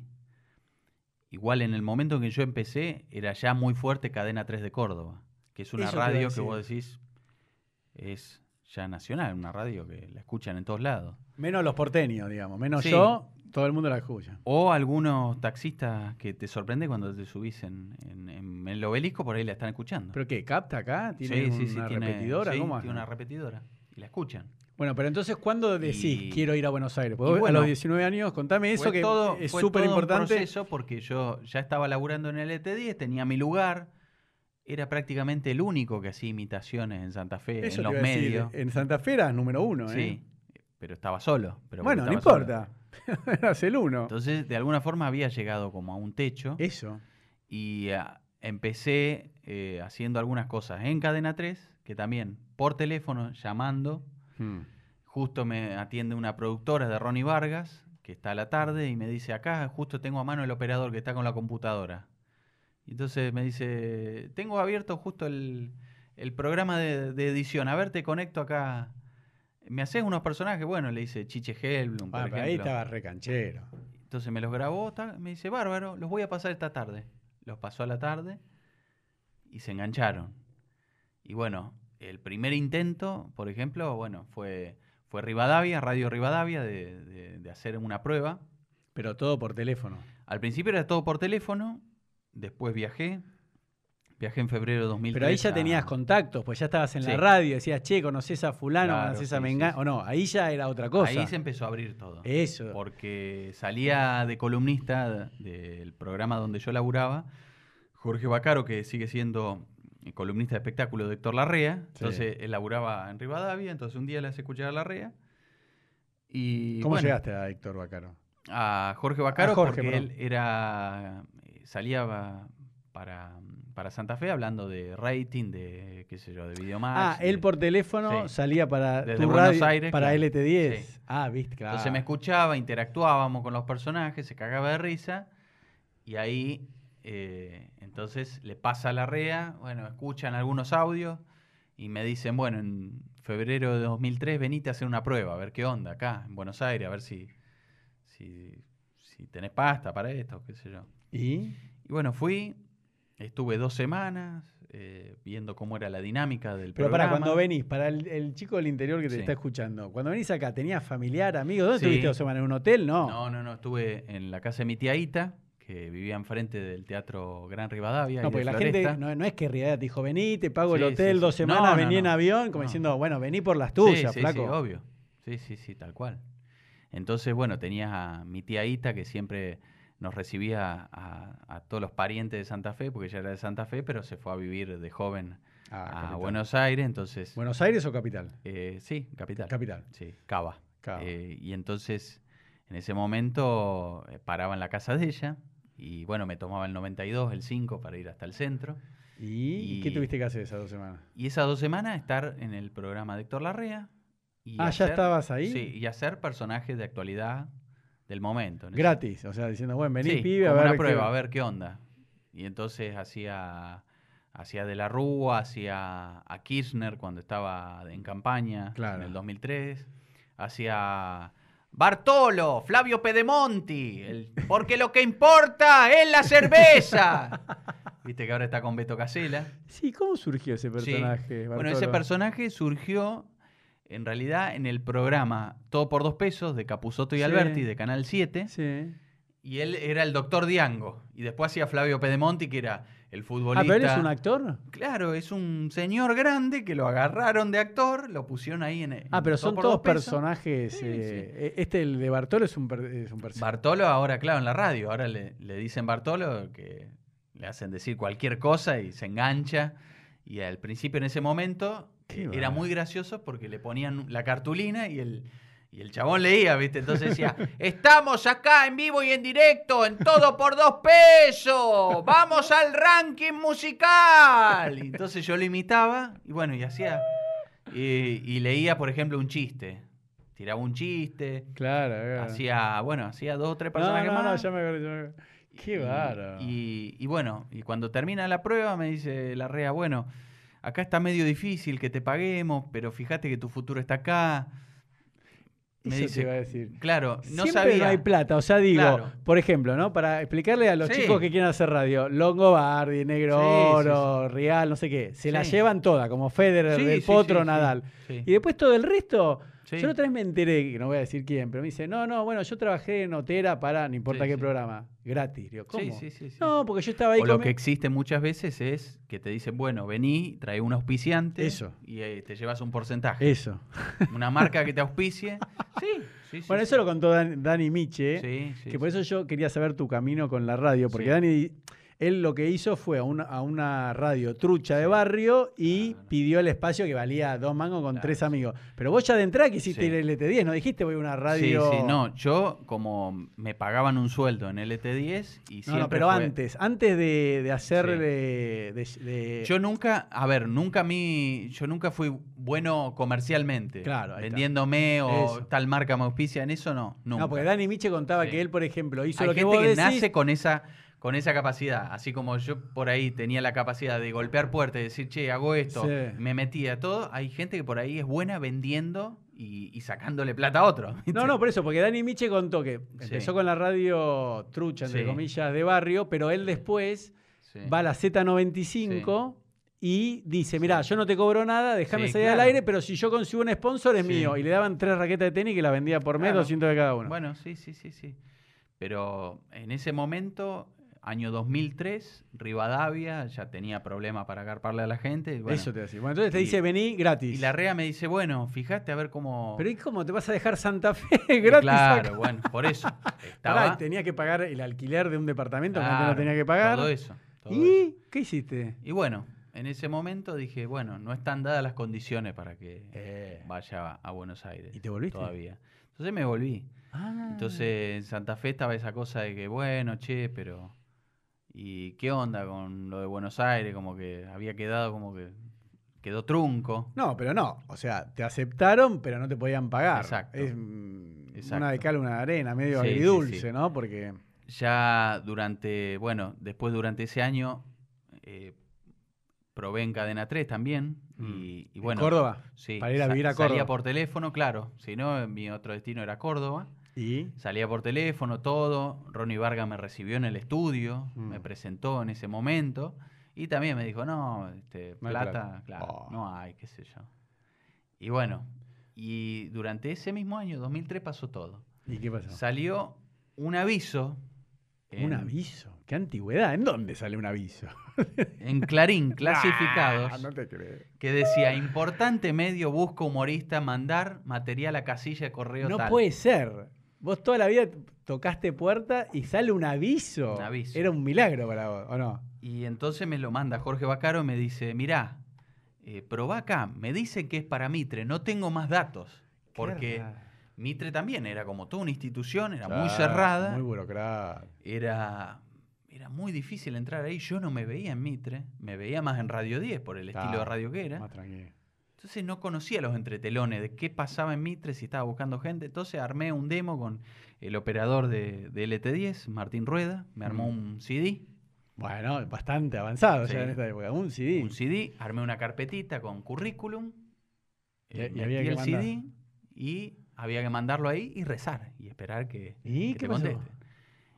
Fue fines de 2003 y claro, yo me acuerdo que en ese momento iba a chequear mi correo electrónico, Vamos, es decir, pero- mi email. Bueno, pero ya era mucho más fácil. a un, A un eh, cybercafé, locutorio, eso te- a un locutorio. Ahora entendido. sí, amigo. sí, sí. Y- Porque no tenía Bueno, ni computadora ni internet en mi Está casa. bien, pero ya estaba bueno porque te contestaban por Sí. mail. Entonces, abro mi casilla de mail y me dice, era a medina arroba radiomitre.com.ar y decía Alejandra Medina. Era la jefa, de- soy la jefa de producción de Radio Mitre. Vamos. Te estamos buscando. eh, que eh, me, dejaba el celular para que la llame. Increíble. ¿Y? Entonces la llamo. Y me dice, bueno, este, está bien, recibimos tu material. eh, ¿Vos cuándo vendrías a Buenos Aires? Te queremos conocer. Mm. Y bueno, le digo, por ahí en febrero, esto creo que fue fines del 2003, y yo Mm. le dije, por ahí en febrero estoy en, en Buenos Aires. Bueno, avísame y, y te venís a la radio. Entonces en febrero yo ya estaba, yo ya había hecho mi primer show en el 2003 ¿Sí? ¿En en dónde? Santa Fe, ¿Pero de qué? ¿De personaje? de ¿En personaje? ¿En teatro? Histeriqueando se llamó. ¿Pero en un teatro? En un, sí, era, se llama el Solar de las Artes. ¿Pero cuánta gente entraba? 100 personas. Bueno, bastante. Era como un café concert, que lo llené, que salió bárbaro esa noche. Pero claro, yo dije, termina el 2003, ya estaba con la cabeza en que, bueno, ¿Pero no pensaste en viajar inmediatamente diciendo hasta febrero? Capaz que viene otro flaco Bueno, sí. igual o mejor que yo y me Bueno, saca... en el medio eh, tenía una- un amigo, eh, también Mauri Hortac, que había ganado el, el Mimic de Videomatch, que era de Santa Fe. Claro. También me había dicho, che, en Mitre están buscando gente, me llamaron, me contacté. Eso, Esto, tenía razón yo, Entonces vas era- a perder. Claro, entraba él o entraba yo, estaba toda esa disputa así. Y bueno, viste, eran otros tiempos igual. Parece que estamos hablando de hace 50 ¿Pero años. qué pero significa otros tiempos? Hoy todo es ya en el momento, es un tweet, es, Eso. es minuto a minuto ya. No, pero hay un concepto de marketing de, que se llama hot Había lead. tiempo. No, pero se llama No, hot sí, lead. sí. Vos cuando una persona, yo por ejemplo soy abogado, y está buscando un abogado para una sucesión, yo sé que si no lo llamo No. dentro de la hora, llamo y me dice, no, ya consigo otro abogado. En ese momento había más tiempo. O sea, Mucho tiempo. porque te digo, ¿cómo fue la convocatoria? La convocatoria fue octubre, noviembre de hubiese- 2003 salió el aviso y buscaban con tiempo gente que mande material a una casilla de correo. Y bueno, dio la casualidad que lo escucharon. Para, y vos quedaste eh, finalista entonces con este chico. Sí, Ustedes sabían informalmente que había- eran ustedes dos. sí, o que habían llamado más gente. Había varios. En ese momento incluso estaba Héctor Rossi haciendo, que es un gran Sí. locutor y que Sí, en ese momento estaba en el show de Boca en. Mitre y que ya hacía personajes. Había varios que estaban dando vueltas ahí. Y Pero a nivel imitación estaba Rolo, estaba Martín Bilic en la red, estaba Claudio Rico, que hacía personaje también con Ari Paluch, pero Y no eso había mucho. claro. Entonces había varios que estábamos dando vueltas ahí, que bueno, que queríamos Y- entrar. Y en febrero de 2004 eh, me junto con Alejandra, me conoce, una reunión muy fría. eh, me dice, bueno, eh, te quería conocer nada más para saber quién eras. y yo le decía, bueno, ya, ya estoy haciendo algunas cosas en Rivadavia, porque los fines de semana iba a Rivadavia a un programa en vivo. Ah, ¿en serio? Sí, sí, sí, que ahí me garpaban, porque me, me conseguían los pasajes y, y me Mirá garpaban qué una guita. Qué bueno. Y, pero bueno, me dice, ah, ya estás trabajando en Rivadavia. Bueno, está bien, bárbaro, eh, ya tenés experiencia. Sí, L LT10 ya. Ajá. Qué sé yo. Y me dice, bueno, te, te volveremos a llamar. Oh, qué pesada. Y fueron marzo, abril, mayo, sí, hasta abril. Fueron como dos meses eternos porque no me llamaban, no me podía comunicar. Hasta que un día en fines... de- Pero vos ya no lo diste por perdido. diciendo, no, bueno, no, no, yo seguí insistiendo. Yo sabía que lo habían escuchado, por lo menos lo habían escuchado. Mm. Por lo menos abrieron el sobre. Sí. Por lo menos era para Mitre. Abrieron el sobre y estaba el demo y me habían escuchado. No, y esta mujer, te, te- te- ¿para qué te llamó entonces? ¿Le gustó el demo y, te dijo quería saber quién era. A ver la carita. Claro. Bueno, ¿y? Y entonces en mayo de dos- abril, abril, mayo, porque se, fue una cuestión de 15 días, que fue un Pero vos estabas en Santa Fe todavía. Sí. ¿Y? Y yo no se lo contaba a nadie, esto lo sabía poca gente. Seguías en LT10. Sí. Y entonces eh, yo sabía que de alguna forma yo, yo me tenía que ir porque notaba que había llegado a un techo, porque ya, ya estaba el reconocimiento y yo quería algo más, un desafío. Abril, la llamo a Alejandra y me dice, ah, justo te estábamos por eh, ubicar, ¿podés venir a grabar una prueba? Fui. Otra vez. Sí. Fui el viernes, Ah, ahí sí fuiste Sí. rápido. a la semana siguiente. No se grabó, ¿podés venir a grabar de Nah, vuelta? te estoy- me Entonces a las- ¿Cómo no se grabó? Chiste, no se joda. En la segunda vuelta, yo voy ya con un guion más armado. Y digo, estaría bueno que me pongan esta cortina. Entonces ya, ya dije, bueno, si grabo algo, que quede como un segmento bien Claro. editado, como un podcast Claro. chiquito. Y Y ahí me dice Ricky González, que era el que estaba a cargo de, de toda la, el área de edición de Mitre, me dice, bueno, eh, de todos los que mandaron quedaste vos.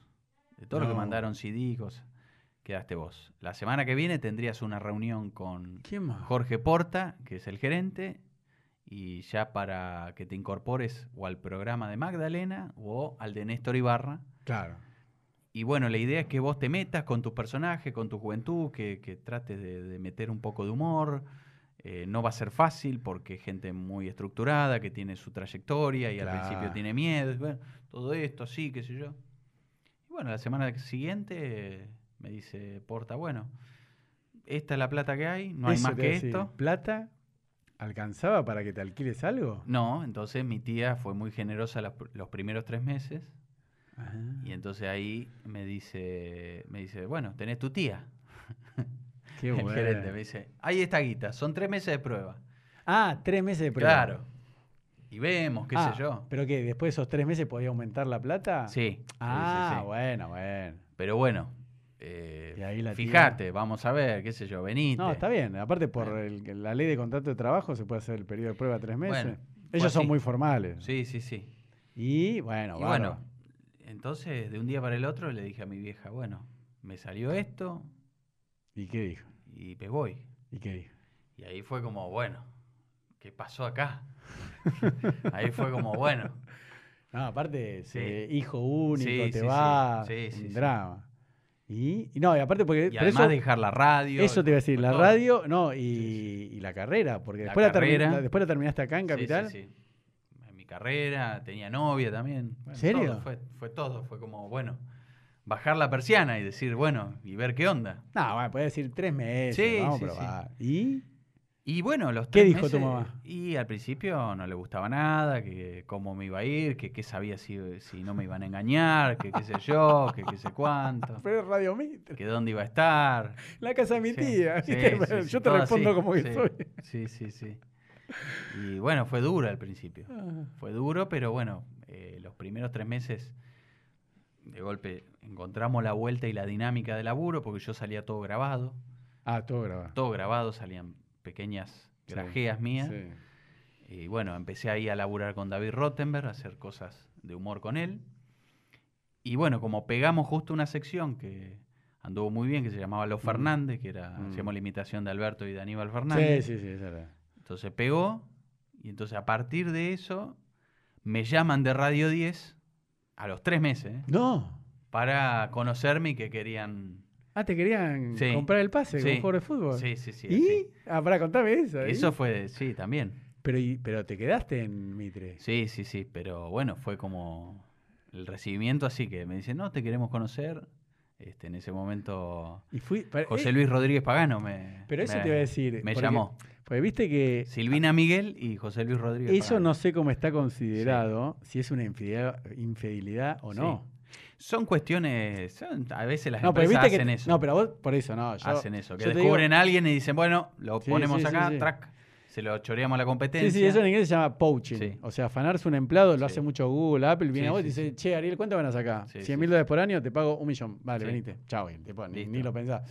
Pero por eso, vos fuiste a la entrevista, todo mientras ibas a Mitre, sí, sí, sí, pero, al final no quisiste. No, claro, les avisé, o sea que la situación que me habían llamado, me dijeron, bueno, gracias por avisarnos, ya estaban ah, enterados. avisaste, igual. mirá qué bien. Sí, sí, sí. Ah, igual saben. todo ahí. Sabían. En realidad me estaban probando en todo sentido. Estaban viendo cómo yo accionaba No. frente a una propuesta tentadora. Ah, era más tentadora Y de la guita. Y sí, sí, sí, era. Y aparte Radio 10 estaba primera en ese momento. Eso. era Y a vos te gustaba más, te veías más identificado que Y con- sí, y aparte era, era como que después iba a ser muy difícil. Yo laburé con Longobardi, recién llegado de Santa Fe, laburé con Rollo, Longobardi y el Negro Oro. Nah. De golpe iba a ser imposible, iba a ser como una masacre. Nah, al pedo. Aparte estaba Rono. Entonces yo ahí me, nada, me quedé en Mitre y bueno, me renovaron la guita y ahí, gracias en ese momento a, a la renovación del contrato, yo pude alquilar un departamento ahí en Santa Fe y Cerrito. Vamos. Porque bueno, tenía que estar cerca del obelisco Bueno, para pero por eso, ahí ya tenías 20, digamos. Sí. Qué Sí, sí. increíble a los 20, laburo, tu primer, alquilás Sí. tu primer departamento y vivís de, de lo que amás, de lo que te gusta. Sí, sí, sí. Bueno, y el resto es Y ahí historia. empezó todo. Sí.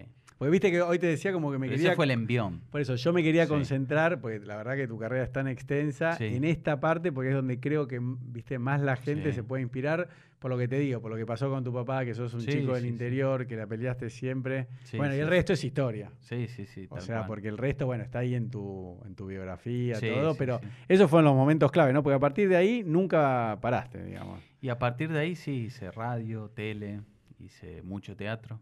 Sí, sí, sí.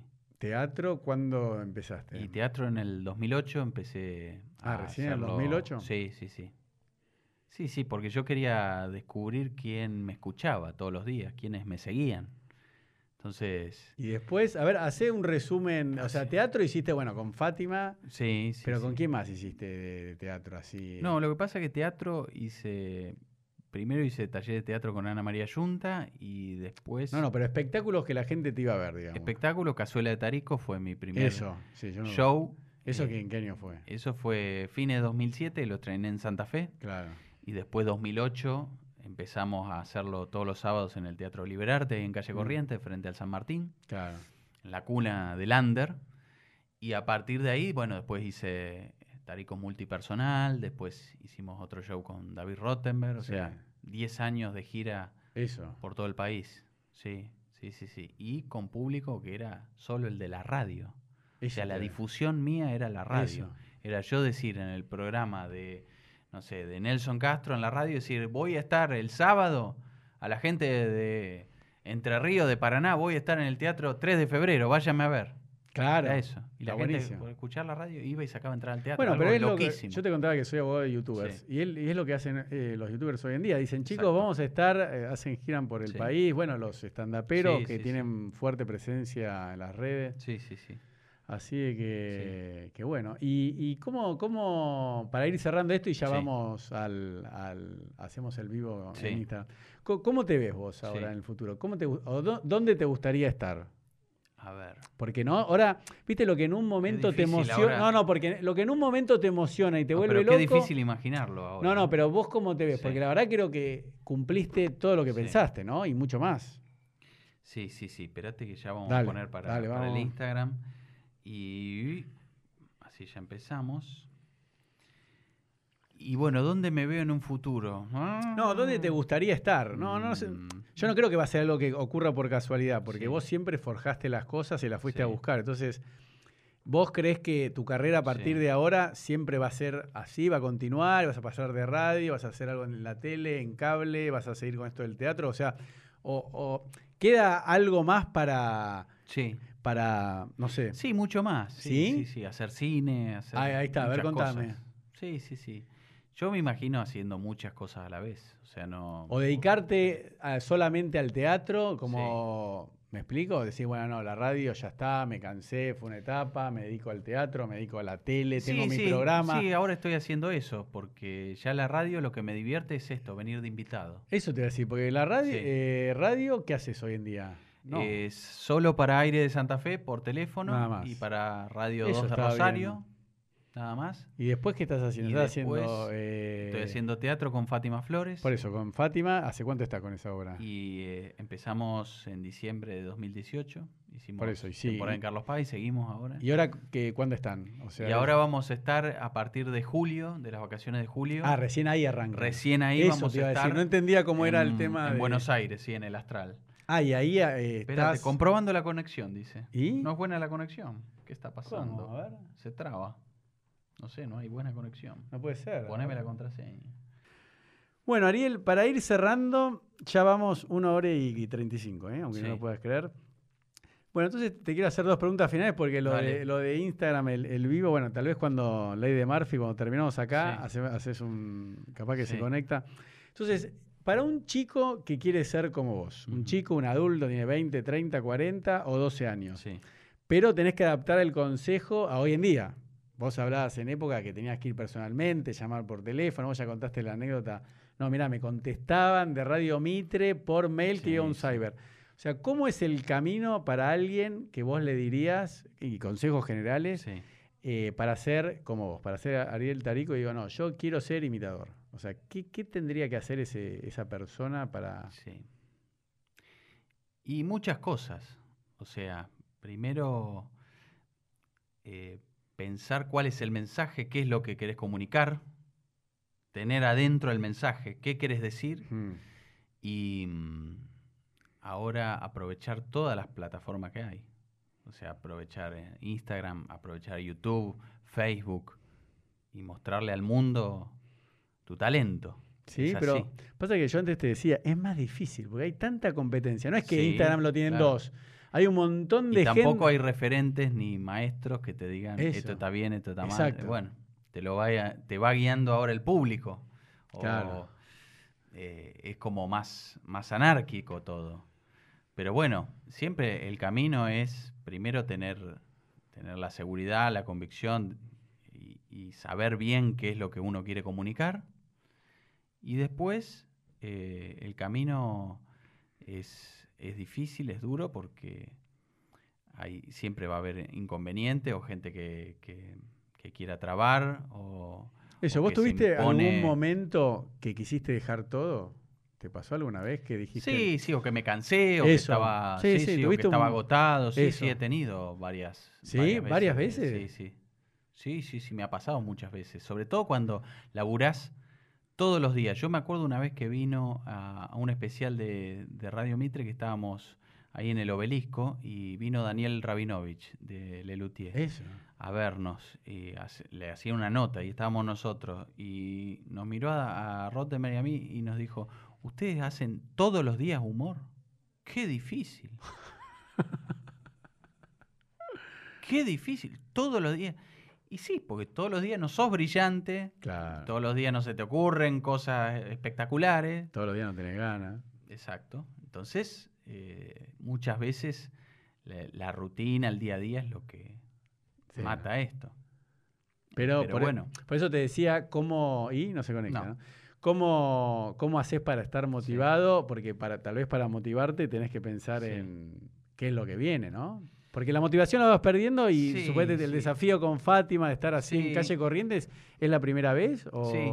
Es la primera vez, ¿no? Que estás así. eh, Estoy con Fátima, sí, sí, sí. No, no, pero en calle Corrientes, en, calle un Corrientes, espectáculo así. Bueno, tan- estuve con mis shows. No, por eso, con tu show, pero así con. En un mega show así, es la primera Eso, vez, sí. ¿no? Sí, sí, sí.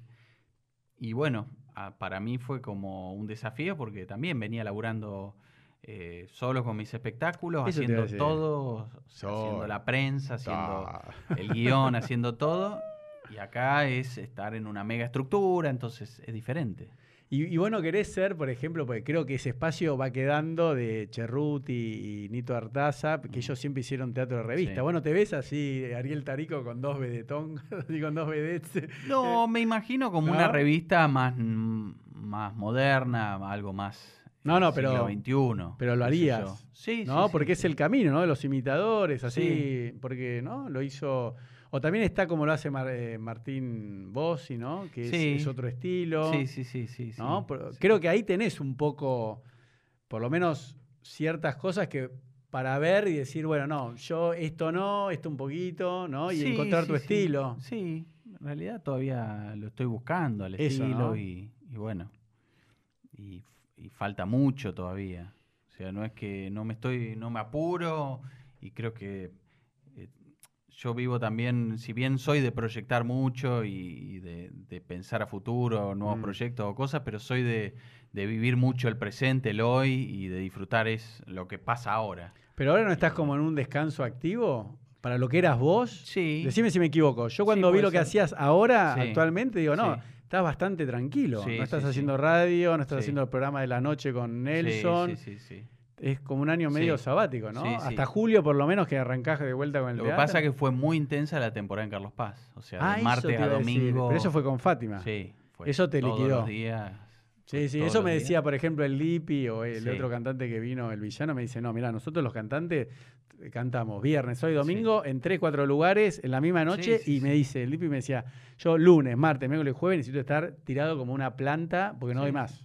No, y además, no es solo hacer las dos funciones diarias, sino que también a la mañana hay que hacer notas, hay que hacer móviles, hay que salir a vender, hay que generar acciones para que la gente eh, se enganche. Entonces, eh, el laburo en Carlos Paz es. Bueno, pero tremendo. entonces eh, estás por ese camino, porque lo de Fátima es medio, ¿no? Un, te- una- un teatro de revista. Sí, sí, sí, es como una revista Eso, ¿no? actualizada. Sí, sí, Por sí. eso, entonces estás en el camino de Nito Artaza y Cerruti, sí, ¿no? Sí. ¿O no? Lo que pasa es que es diferente la época. Ellos agarraron la, No. una época tremenda. Sin bueno, pero es lo que yo te. No, está bien, pero yo lo que te decía, siempre parece, viste que antes hablamos fuera de cámara, yo te Sí. decía, siempre parece que en el Sí. momento no hay nada para inventar. Claro. Hasta que viene Bill Gates y Sí, inventa. Microsoft. No hay nada que inventar, viene Google. No hay nada que inventar, viene Airbnb.